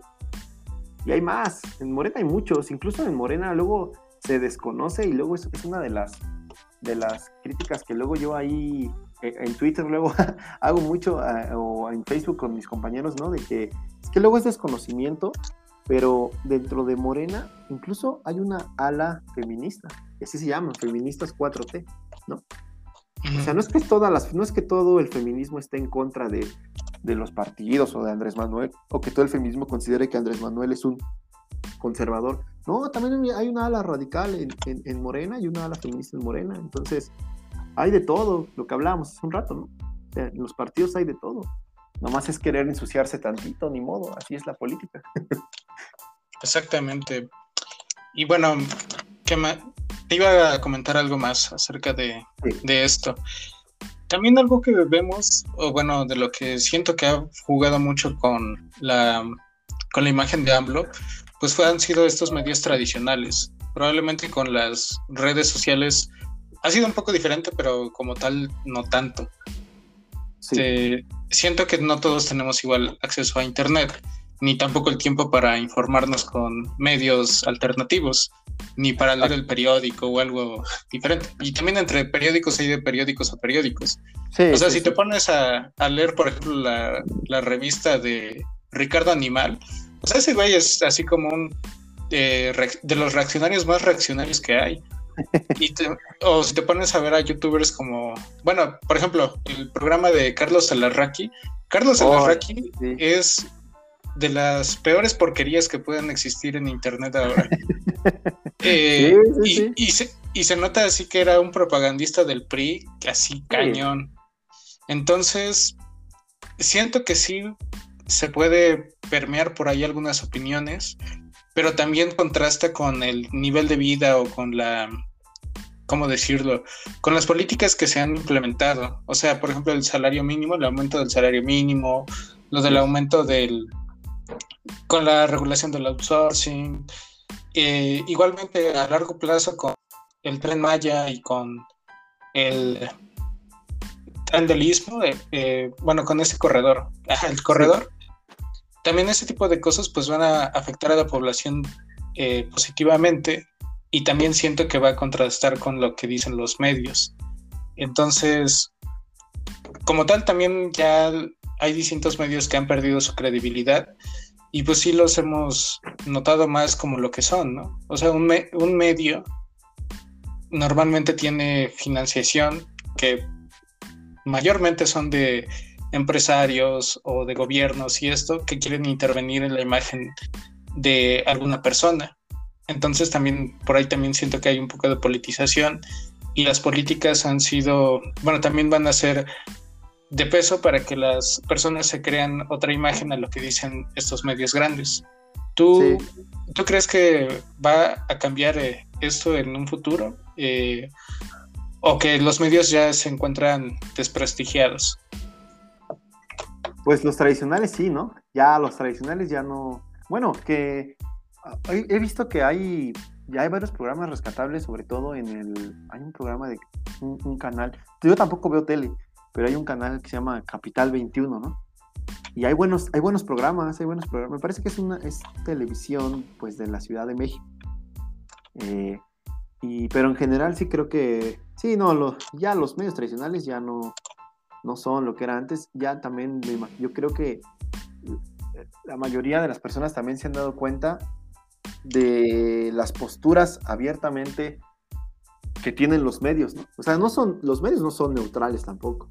Lo que hablábamos hace un rato, ¿no? Ni, o sea, ni los periodistas, ni, pues ahora no sé si viste, ¿no? El propio presentador, que ya es la segunda vez que lo hace Javier Alatorre. ¿Ves el, el problema que lo, que lo que comentó hace poco, ¿no? Eh, de que los profesores de la UNAM, de la UAM, del POLI, a diferencia de otros, estaban cobrando sin dar clases, ¿no? Y obviamente esta, esta opinión que hace Javier Torre en un programa de noticias en donde él solamente debe de ser un lector de noticias, ¿no? Él no debe dar opiniones, ¿no? Se supone, ¿no? Se supondría. Es un presentador, ¿no? Ajá, exacto, él solo es un presentador y no lo digo de manera despectiva, pero es un lector de noticias nada más. Él no tendría por qué emitir su opinión respecto a algo. Si fuera columnista de opinión, pues ya cambia la cosa. Pero, ¿y te acuerdas también cuando al inicio de la pandemia mencionó que ya no le hiciéramos caso a Hugo López Gatel? Sí, sí. O sea, ya van dos, dos ataques que, que van duro. o sea, pero obviamente son, son, simplemente son, eh, él está recibiendo órdenes de más arriba, ¿no? Obviamente. No, tampoco es, yo creo que a él se le ocurre y diga estas cosas. Probablemente las piensa, pero no las dice. Entonces sí, yo creo que los, eh, con este tipo de, cosas que van sucediendo en donde te das cuenta que los periodistas y los presentadores de noticias y los medios tienen una clara postura, yo creo que sí, los medios alternativos como redes sociales en general ah, eh, van a ir cobrando un auge tan así que, digamos, el, este, un medio totalmente alternativo que es sin censura, pues es un medio que dices, ah, mira, pues es más objetivo, o no, o a lo mejor no es objetivo porque claramente sabemos hacia dónde tira Vicente Serrano, ¿no? También, aunque, aunque él a veces diga, no, es que yo, o sea, en lo que sí eh, se lo damos, le damos crédito totalmente es que efectivamente no recibe, no es, chayotero, ¿no? O sea, no recibe dinero del gobierno, ¿no?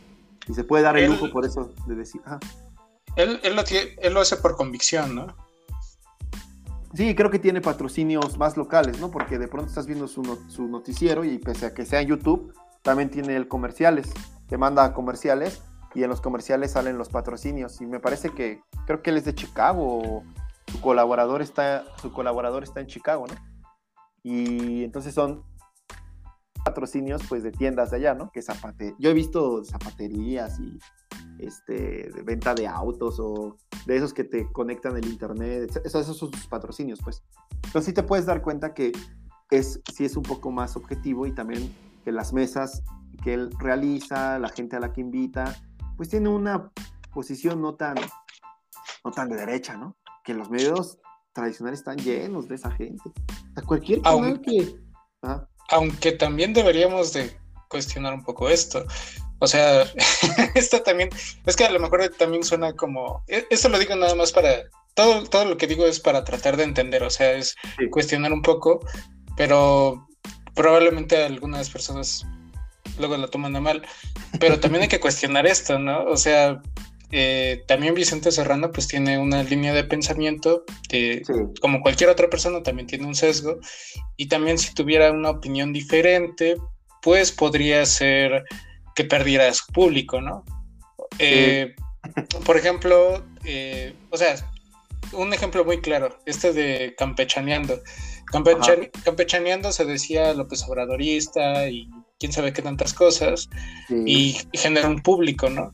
Pero en las elecciones, en las últimas elecciones, pues apoyó al candidato de, de Movimiento Ciudadano.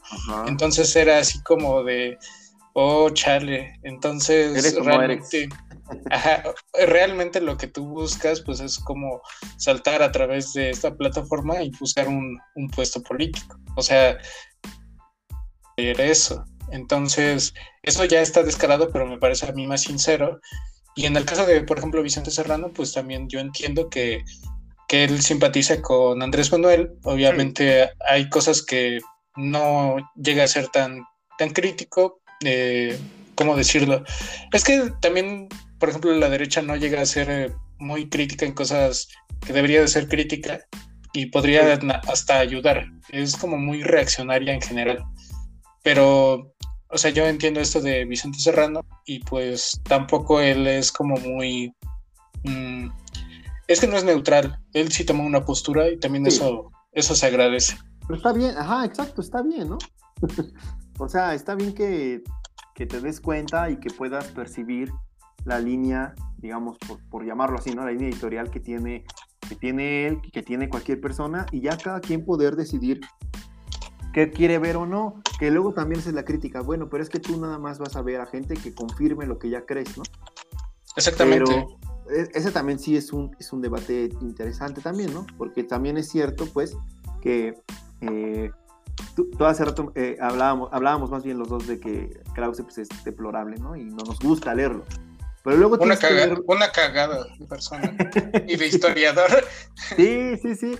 Pero a veces luego si, le, si te quieres hacer una crítica, pues tienes que poner una pinza en la nariz y leerlo, ¿no? Este, yo no quería leer el texto, este último que escribió Roger Bartra, pero lo tuve que leer porque quería yo hacer una reseña de su libro, ¿no? Entonces ya, pues bueno, lo lees y, ya lo, lo, reseñas, emites tu opinión, tal. Pero digo, sí se agradece eh, lo que, esto que mencionábamos, se agradece que eh, se, pueda percibir al menos de, qué lado, de qué lado jalan cada, cada uno de, los medios, de los periodistas, de los columnistas, ¿no? Y ya cada quien se va haciendo su criterio de lo que quiere ver o no, ¿no? Efectivamente. Y bueno, también esto lo podemos notar con, medios, por ejemplo, como con El Soberano. O sea, ah, este... Totalmente, Andrés Manuel yo aquí también noto que, pues es que no, de hecho e, ellos mismos dicen, eh, se puede notar que no es como un, eh, es un medio de opinión realmente. De opinión. Ajá. No es algo así como que en general sean personas que estén haciendo como periodismo de, de, investigación o algo así, son distintas opiniones desde distintos puntos de vista. Y pues también eso es es identificable. Hay personas que critican porque llegan a ser muy serviles, pero pues también hay notas que sí es algo que debe... Bueno, es que es un medio distinto y pues a, mi parecer yo, yo no me informo como tal con ellos. Algunas opiniones como por ejemplo de Carla Mote o este, este de... Ajá, o por ejemplo también este de Gustavo, de el Soy Gus Gus. También me ah, parecen interesantes algunas reflexiones que hace o cosas así. Pero así como que yo quiera, que yo diga, ay, este, voy a, voy, a, voy a, voy a ver qué columna sacó este Twitter o algo así, pues tampoco me llama tanto la atención. Sí, pero de antemano porque sabes eso y lo reconociste que es un medio de opinión, ¿no? Son puras opiniones. Entonces, yo, yo creo que eso también es cuando eh, cuando dices, ah, eh, a lo mejor no quiero escuchar una no quiero leer una opinión, ¿no? Quiero leer un análisis, ¿no? Un ensayo, a lo mejor algo más riguroso. Un reportaje. un reportaje. Fíjate que hace, hace mucho, yo creo que fue en el 2017, antes de, sí, antes de las elecciones de, de, las del 2018. Este, ahorita que dijiste Ricardo, te refieres a Ricardo Alemán, ¿verdad? Ajá, Ricardo Animal. Ricardo Animal. E, este cuate hacía. Es deplorable, por donde se le vea. Yo no entiendo cómo puede haber gente que de verdad lo lea. Ya ni sé, ya le perdí la pista porque me bloqueó en el Twitter, pero él hacía una. como una videocolumna o hacía en vivos todos los días en su página. Creo, que no era en Milenio, creo que era en la página de él. Y este. Y una vez le pregunté en el en vivo que por qué expresaba opiniones pues tan negativas hacia AMLO. Y me respondió que porque quería. o sea, leyó mi, leyó mi comentario y dijo, pues porque quiero y puedo, ¿no? Y, y, después él dijo algo que, fíjate, de tan deplorable que es este ser, pero me quedé con algo y dije, ah, pues sí es cierto. Él, él mencionó que lo que él hacía era periodismo de opinión, ¿no? Entonces también dices, ah, bueno, pues Entonces también, también ya te das cuenta, ya sabes que si lees a Ricardo Alemán, pues no estás leyendo una investigación, como el este del Universal, que se llama, hay muchos en el periódico El Universal, Salvador García Soto, que no sé si has leído columnas que mencionan una fuente confiable de Palacio Nacional, medios cercanos a Palacio Nacional, o sea, nunca mencionan quién, nomás especulan, ¿no? Y dan por hecho que tienen sus fuentes. Una fuente cercana a, a Palacio Nacional nos comentó, no, pues así pues, ¿quién más segura, no? O sea, ¿quién, más segura que sí es cierto? Ajá, y no puede ser algo que lo pueda comprobar, ¿no? Es así como de, pues puede ser eh, el señor de la limpieza, ¿no? Es así como, Exactamente. Y, lo escuchó o algo así, o piensa que lo escuchó, como que no es tan riguroso lo que dice. Ajá. Sí, pero pues te ayuda a diferenciar esto que lo que es opinión, lo que es investigación. Y sí, esto que mencionas del soberano, yo tampoco. Que de hecho creo que tuviste, tuviste una invitada, ¿no? Marta Canijas, Cajinas. Marta Cajigas, exactamente. De hecho creo que con ellos hablaste de lo del tema de la verdadera izquierda, ¿no? Exacto. Sí, eh, no lo tomaron tan bien. Bueno, con respecto a algunas cosas como que sí sentía como su eh, repelús. no, podías ver sus caras tampoco, ¿verdad? Sus, sus no. que hacían. no, eh, a mí Marta me cae muy bien. De hecho, tiene, tiene columnas que me parecen chidas. pero también siento que mm, hay algunas cosas que puede que le causen incomodidad en cuanto a crítica. Pues es que, bueno, es que, por ejemplo, en mi caso, o sea, yo no he puesto, no eh, mi interés no es ningún puesto político ni nada de esto. Eh, entonces siento que tengo como más libertad, a diferencia de que fuera... Mm, es que también yo simpatizo con el proyecto de Nación y se podría decir que soy hasta cierto punto militante, pero como no, este, no aspiro a un puesto político, pues soy como más libre, ¿no? Claro. Y pues, te permite te permite dar tus opiniones de manera más, eh, pues sí, a eso libre, ¿no? Pero yo creo que no, no de manera neutral, pues porque tienes tus posiciones también, ¿no? Y mi sesgo, efectivamente. Este, te iba a comentar algo más. ¿Recuerdas tú cuando, cuando fue el 2000, cuando era 2006, cuántos años tenías? Tenía 12, eh, a ver, 4, no, 8. 8. Yo tenía, yo nací en el 94, yo tenía 12 años. Y bueno, eh, para 2006 son 12 años. Ah, ah, entonces sí, entonces sí, yo sí, pues yo soy del 96, pues tenía 10 yo. Ajá. Entonces, bueno, hablando, regresando un poco al tema, al tema central. Este, y también tomando en cuenta eso de los medios. Yo me acuerdo cuando empezó Andrés Manuel a buscar su eh, a buscar la presidencia por primera vez, que los medios se desataron. O sea, realmente el proyecto sí le, le causó muchísima incomodidad a muchas personas. Entonces, eh, aunque yo tenía 12 años, no estaba totalmente consciente. De hecho, no me importaba, eh, tenía 12 años, o sea, no me importaba como tal la política mis preocupaciones eran, pues estaba en la secundaria, ¿no? Pero escuchaba a cada, a cada rato que lo denostaban y denostaban las marchas, que eran unos huevones y cosas así, ¿no? Entonces, sí noté como que esa, e, ese, eso de los medios, también lo de que Andrés Manuel era un peligro para México y que ridiculizaban su imagen y demás. Entonces sí era una campaña bestial. Ahora ya creciendo y siendo un poco más crítico, hasta siento que mm, no siento que le hayan bajado. De hecho, nada más siento que han ido por distintos medios, pero también la, la población ha, cambiado un poco. Pero sí, sí se, sí me acuerdo de cómo era esto. Y también me acuerdo de cómo fue esto de que Andrés Manuel no quería, eh, este, hizo su plantón y también lo, lo, denostaban y decían, no, es que es un estorbo, no deja trabajar. Y luego en el 2012 como le trataron de limpiar la, cara a Peña Nieto y dijeron, no, es que este es el PRI joven y este, y vendieron una imagen totalmente distinta, ¿no?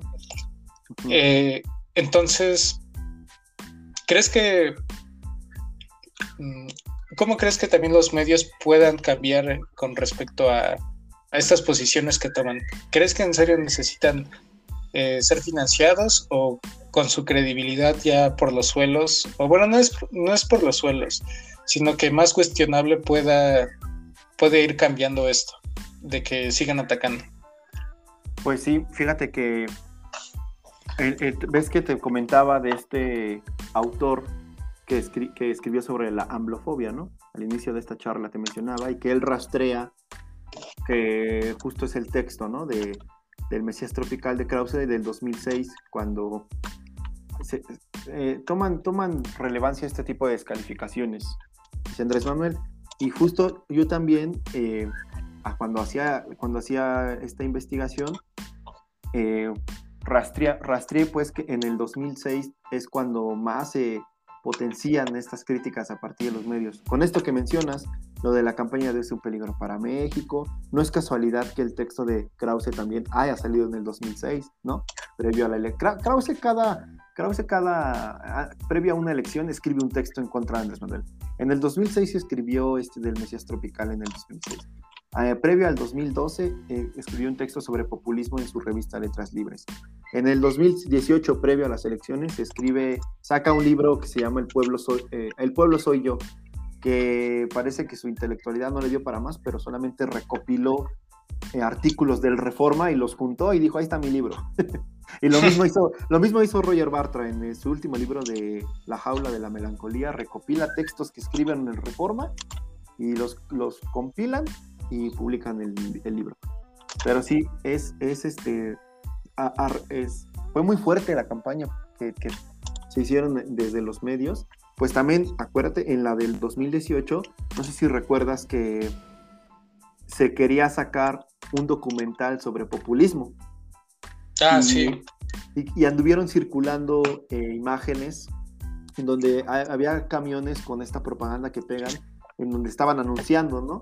El documental sobre populismo y ponían a Chávez, ponían a Maduro, ponían a Andrés Manuel, ponían a otros. A Castro, ¿no? También.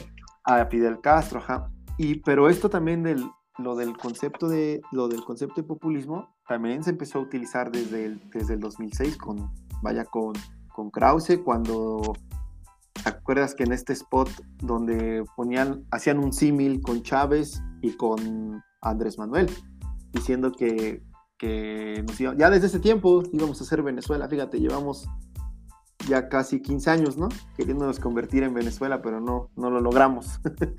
No, somos más parecidos como a Afganistán, ¿no? Sí, sí, sí, pero sí, eh, este, este conceptito de veras tan mal utilizado eh, ha cobrado mucha relevancia en los medios. En los medios yo creo que es uno del el concepto que con más que se utiliza como una herramienta para descalificar, sobre todo a Andrés Manuel. Igual previo a las elecciones del 2018, anduvo dando una gira aquí una politóloga guatemalteca, no sé si lo ubicas, Gloria Álvarez. Ah, Gloria Álvarez, ah, sí. Igual, venía, Gran analista. que quiere disolver el Estado y volverse presidenta de Guatemala. De Guatemala, ajá. De hecho, compitió, compitió para, para ser presidenta. ¿Y cuántas personas votaron por Gloria Álvarez? No, creo que al final no dio su campaña. No, pues no. Ah, pues una cosa es el internet y otra cosa es la vida real. Sí, sí. Sí, tiene, y, vino aquí, un pequeño paréntesis, vino a la UAM, a Azcapotzalco, a dar una conferencia sobre esto, sobre los líderes populistas y de cómo dañan a nuestra América Latina. ¿Y, no le tiraron huevos? No, justo también parecía un show de stand-up, pero se presentó ella. sí, porque sale, sale así, hace como una paramaya en donde se pone, se puso, sale, salió con un casco de, ¿sabes? Como estos donde te protegen cuando vas en bici. Un casco y diciendo que, porque en alguna otra conferencia de otro país le habían intentado aventar huevos por las duras críticas que ella hace. Y que entonces ya venía preparada y así se aventó toda su exposición de hora y media. Y, y luego ya sacó un cartelito que decía, este, aviéntenme los huevos que no tienen para debatir y todos les aplaudieron. Pero fíjate, lo que decíamos, ¿no? O sea, cómo gente de, de la universidad pública le aplaudían. Y ah, jaja, se reían con lo que decía, sentaban con la cabeza. Y entonces dices, órale, ¿no? ¿Cómo, cómo puede venderles este, esta, esta noción? Pero bueno, el punto Es que también es como la imagen, ¿no? O sea, es como de... Es que es una mujer rubia y sabe hablar y cosas así, ¿no? Algo que habías mencionado que a diferencia de AMLO, pues es una persona que... Le ve como culta. Mm, ajá, lo ven como inculto, habla lento, este, habla, eh, se le nota como estos regionalismos de Tabasco, igual como que sienten que es una persona que por sus ideas, o bueno, por su aspecto más que nada, eh, sus ideas, como decía Ricardo Naya, son viejas, pero pues todo tiene como una, una combinación de clasismo, de que las personas buscan eh, también de, de blanquitud, de, todo esto que busca crear una idea o alguien que lo represente. Es así como de, ah, no, es como lo que pasó con Peñanito. Peñanito era de, de, pues a lo mejor eh, eh, fue un pendejo, fue un asesino, un corruptote, pero estaba guapo y qué buenos memes nos trajo. Es así como de, oye, ¿por qué, ¿por qué dices esas pendejadas? o sea, lo reduces a, una caricatura nada más, ¿no? Exactamente. Sí. Eh, sí, de claro. Sí, pues era este paréntesis de cómo el, concepto de, populismo se, ha utilizado desde que Andrés Manuel está en campaña para descalificarlo. Y justo, Pero, ¿qué es el populismo? Ah, pues mira, este, según también luego el autor que leas, algunos lo definen como una estrategia política, otros lo definen como un estilo de hacer política, un estilo discursivo, este, un, movimiento, pero digamos en términos generales, a mí me parece, de hecho sobre eso voy a hacer mi, tesis, pienso hacerla sobre eso, pero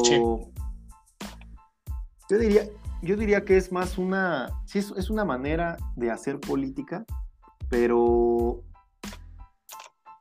en, donde existe una relación directa entre el líder, digamos, Andrés Manuel en este caso, y, y la gente, ¿no? Pero eso no tiene nada de negativo, porque ¿qué político no hace eso, no? O sea, a lo que voy es que el concepto de populismo se ha estirado tanto, tanto, tanto, que entonces ya se utiliza para todo, para explicar supuestamente todo tipo de fenómenos, ¿no? No es que es populista Bolsonaro y metes en el mismo saco a Chávez, metes en el mismo saco, en el mismo saco, perdón, a Trump, metes en el mismo saco a Andrés Manuel y entonces es un concepto que al final según te sirve para explicar todo, pero terminas explicando nada, ¿no?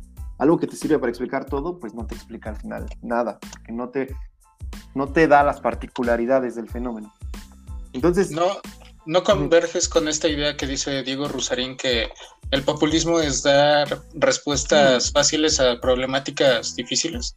Es una, yo más bien creo que es un enfoque, es un enfoque. Mira, yo, este, eh, te digo que me estoy adelantando. O sea, o sea, estás cuestionando a Diego Rosarín.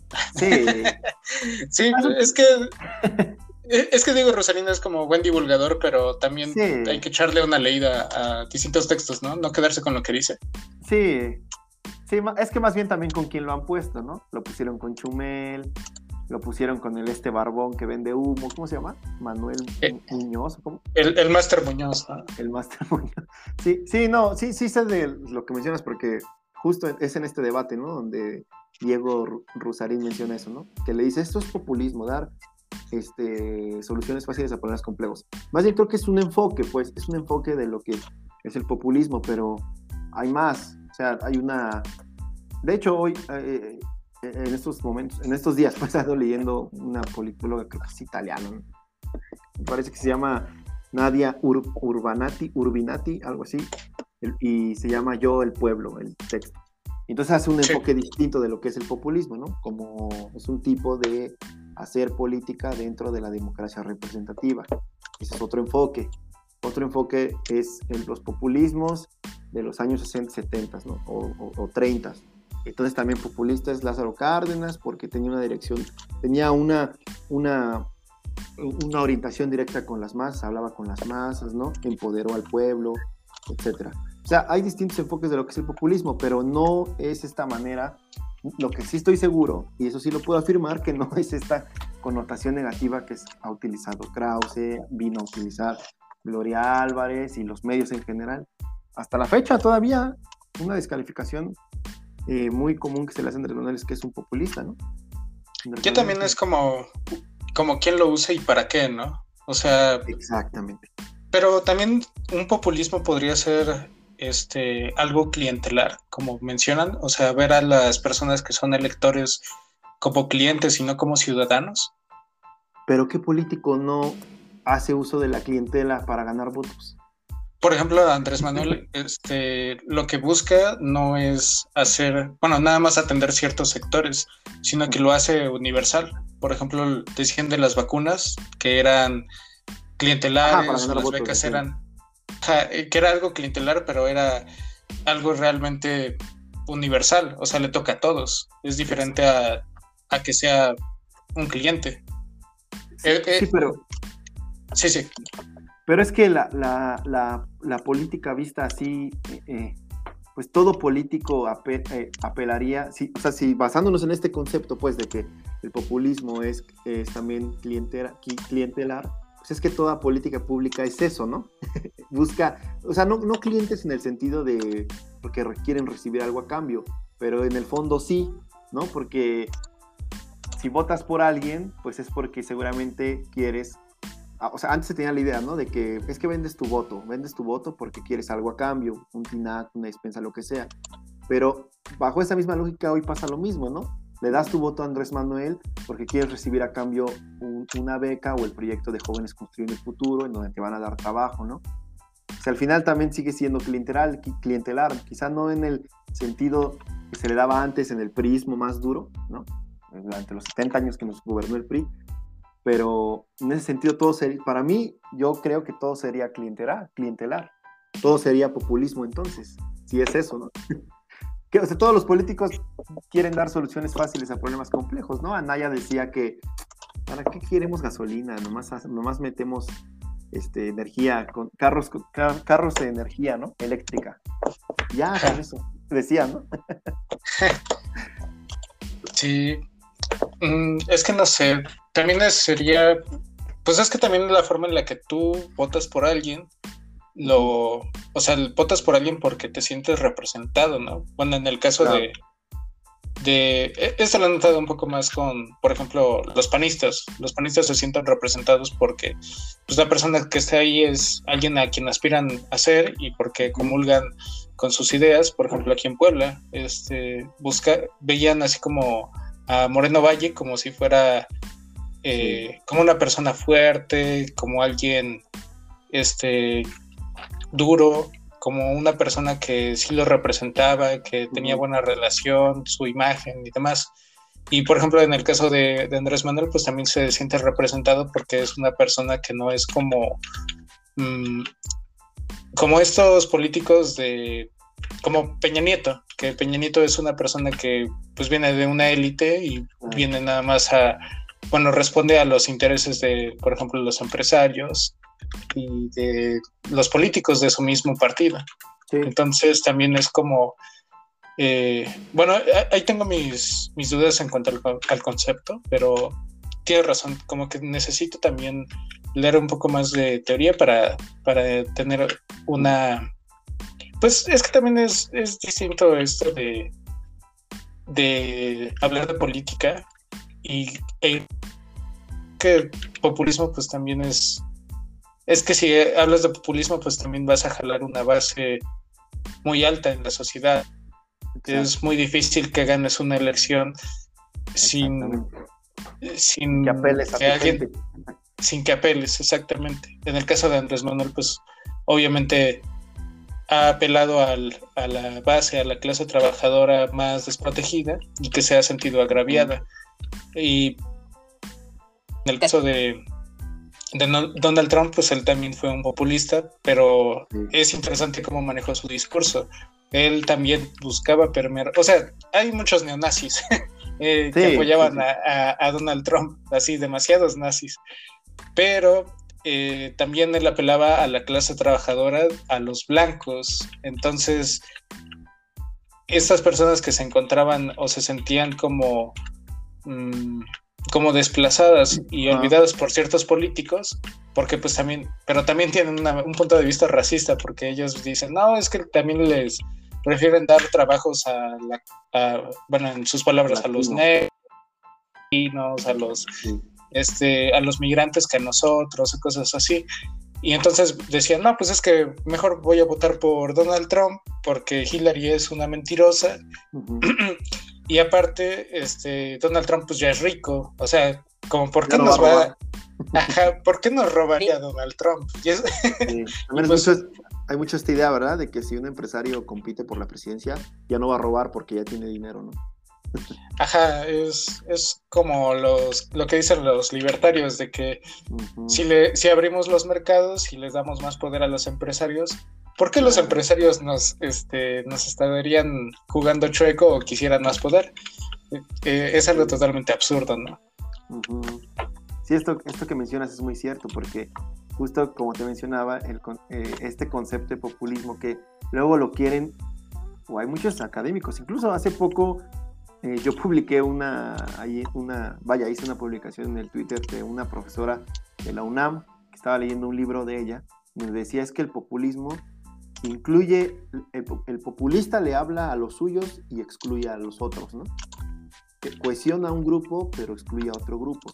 Y entonces la académica, según de la UNAM, no entiendo, pero decía que entonces el populismo, como apela al pueblo y excluye a las élites, pues también puede existir el populismo también, por tanto, puede excluir a las élites. o sea que el malvado populismo puede hacer a un lado a las pobrecitas élites, ¿no? Es una académica del UNAM, decía eso. Pero sí, justo.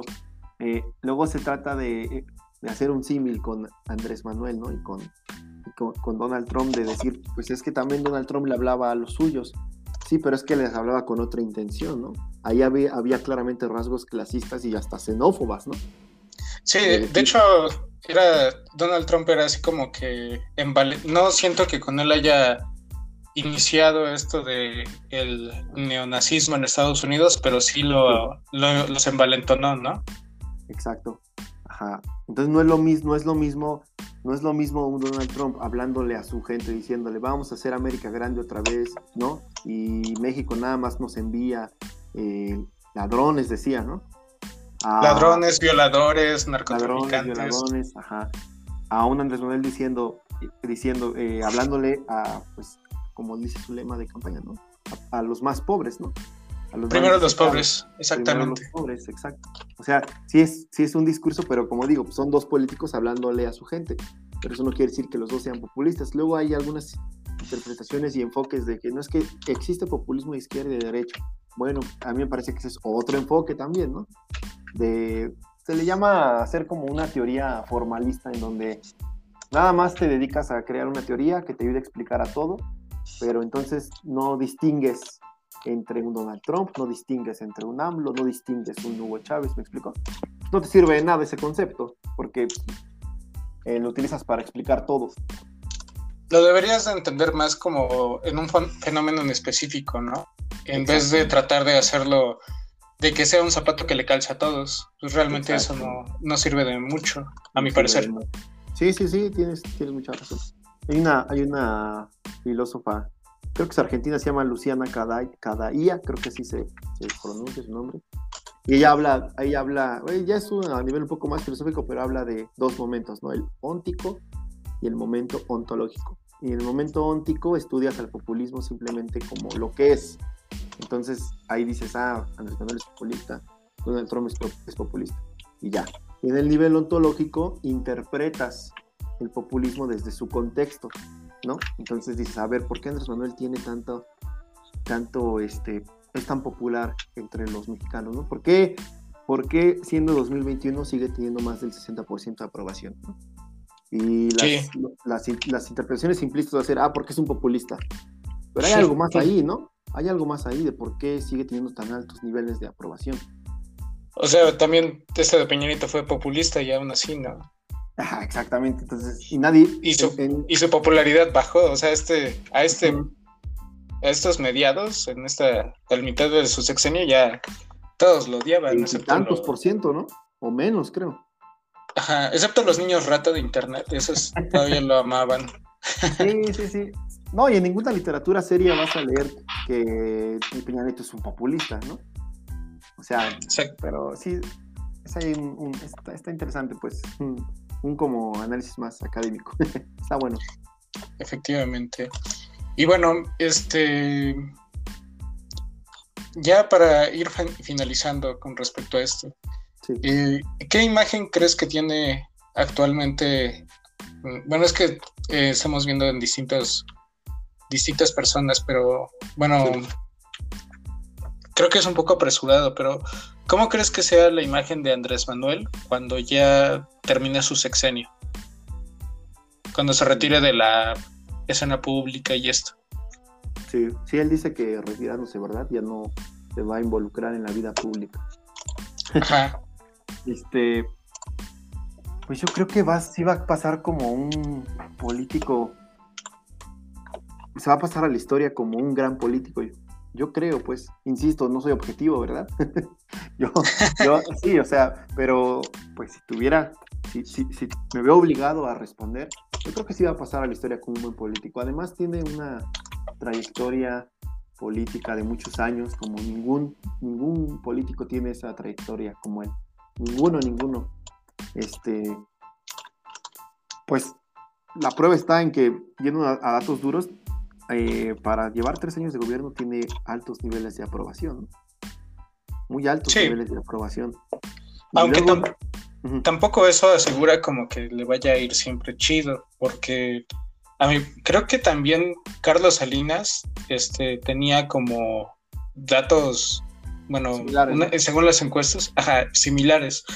Pero pues también vamos a lo que es el segundo punto, de que eso eso de que abriera los mercados y empezara a vender a precio de remate todas las paraestatales, pues también le cobró factura y pues lo, lo vio con Cedillo. O sea, en, Cedillo se vio toda, toda esa burbuja que explotó y pues le reventó a la popularidad de ese güey. Ahí sí, se cómo fue el descenso y en cambio, o sea, a mi parecer, yo creo que Andrés Manuel pues iba a anotarse su, un antes y un después de su presidencia. También totalmente. a largo plazo se va a notar sus proyectos como el tren Maya, como este corredor, como el tren también, no me acuerdo de dónde a dónde es, este, es que no soy chilango. Eh, creo que sí, el que creo que es de la ciudad al Estado de México. Eh, también esas obras y el enfoque que tiene él en infraestructura para mejorar la, calidad de vida de las personas y entre otras libertades y mejoras laborales, pues sí se van a sentir y también eso va a hacer que su figura sea más positiva. Hasta siento que va a ser comparado con Lázaro Cárdenas. Lázaro Cárdenas, totalmente. O con... Mm, es que no creo que sea como un Juárez, tampoco, porque pues también son épocas totalmente distintas. Creo que, creo que el más, el más similar sería como un Lázaro Cárdenas, este, en la, en esta posmodernidad, ¿no? Sí, sí, sí, pero sí tiene mucha razón. Este, al final el objetivo, digamos, pues se cumplió, ¿no? De Andrés Manuel durante tantos años, ¿no? Le robaron una elección en 2006, se dice en algunos lados, ¿no? igual en el 2012. Pues es que en el, en el 2012 fue un fraude electoral, pero diferente, ¿no? O sea, por el jugaron los medios. Exactamente, por también rebasar el tope de campaña, pues ahí también es, son como distintas cosas, el, crear como esta imagen a través de los medios de Peña Nieto y, o sea, después de Atenco, aún así este fue presidente, sí estuvo muy cabrón la intervención. Sí, eh, de ahí surgió también lo del movimiento Yo Soy 132, ¿no? De una crítica dura a Televisa, a, a, las, a las televisiones en general. A los medios, ¿no? A los medios, a los medios, ajá. Sí, pero sí, sí, creo que Andrés Manuel va a pasar como se, cumplió el objetivo y sabes también que, que, considero que se cumplió el objetivo inicial también de, de Morena, que al final pues, pareciera que un poco para eso se, se creó el partido, ¿no? En torno, al, a, en torno a la figura de él, de Andrés Manuel. Entonces también hay que ver qué pasa, qué pasa dentro de Morena, pero pues la clara sucesora que es Claudia Sheinbaum, ya ves que en un evento aquí en Iztapalapa la señaló con su dedo, le, levantó la mano y la señaló, entonces yo creo que cualquiera podría ver que la que sigue es Claudia Sheinbaum, pues ojalá también esté a la altura de Andrés Manuel y, pueda continuar con el proyecto de la cuarta transformación, ¿no? Sí, quién sabe, ¿eh? es que todo puede pasar. Eh, yo digo que sí. A, mi parecer puede ser, o sea, está muy reñida entre Marcelo y Claudia, pero este, pues sea quien sea, en mi caso yo sí votaría por cualquiera, aunque... Sí, totalmente. Cualquiera de esos dos. Eh, así pusieran a Ricardo Monreal, ahí también dudaría un poco de mi voto, pero también veo que sí, eso sí es una probabilidad muy baja. Pero ese y o Anaya, ¿no? Es lo regresamos a lo mismo. es ese o Anaya, ni modo. Así eh, es. Eh, tampoco siento que Anaya regrese a ser candidato. ¿O tú qué piensas? ¿Quién piensas que sea el próximo candidato? ¿De la oposición? Ajá, para la presidencia. no es que no se ve nadie, de verdad, no es porque mi interpretación sea sesgada, pero es, no hay nadie, nadie. No sé, ¿tú ves a alguien en la oposición? No, yo veo puro cascajo. Ahorita, no se ve a nadie.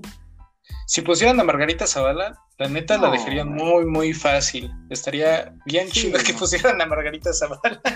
No, pero... ahorita con la. Pues ahorita se religió Marco Cortés hace poco, ¿no? Marco Cortés, ajá. Para, la dirigencia del PAN, sí. Gracias, gracias, PAN. Marco Cortés, o sea, gente. ¿Ves los videos de Ricardo Naya? de, porque claro, él criticaba el populismo de, de, Andrés Manuel, ¿no?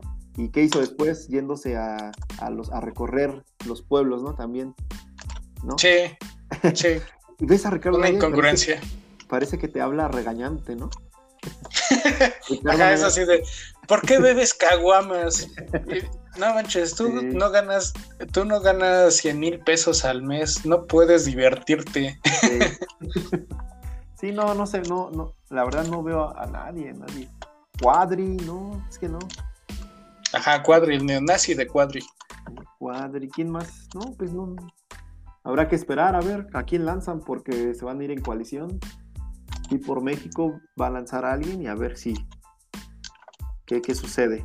Pero sí, como dices, eh, otra vez va a ser o eso o, o, de este lado o del otro lado. No va a haber otra opción. No va a haber, no hay más. Así es la política. o hacemos nuestro partido, ¿qué te parece? No sé, este, es que tengo que trabajar. hacemos nuestro partido con nuestros postulados, ¿no? Ajá, aguas aquí, izquierda verdadera. Esta es su oportunidad. Exacto, ¿no? O, supongo que, pues por congruencia, quizá harían eso, ¿no? Quizá ¿Quién sabe? Es que no se quieren manchar, no se quieren manchar las manos. Pero bueno. y bueno, ya para finalizar, este, ¿en dónde te encontramos en redes sociales, Miguel? Ah, pues estoy en el Twitter como Miguel MG28. Y este, y pues también escribo, ahí de repente escribo en la revista Consideraciones. Es una revista digital, un portal de noticias igual. Noticias, artículos, este, un blog, digamos, de unos, de un compañero ahí de, la UNAM. Pero sí, Miguel MG28. Perfecto. Muchas gracias, bueno, este, muchas gracias por acompañarnos y esperemos también que sea, que pronto volvamos a hablar. ¿Qué te parece? Sí, seguro, está, estoy, estoy totalmente de acuerdo. está interesante. Perfecto. Gracias. Bueno, muchísimas gracias y muchas gracias si es que llegaron a este punto del podcast. Hasta pronto. Adiós.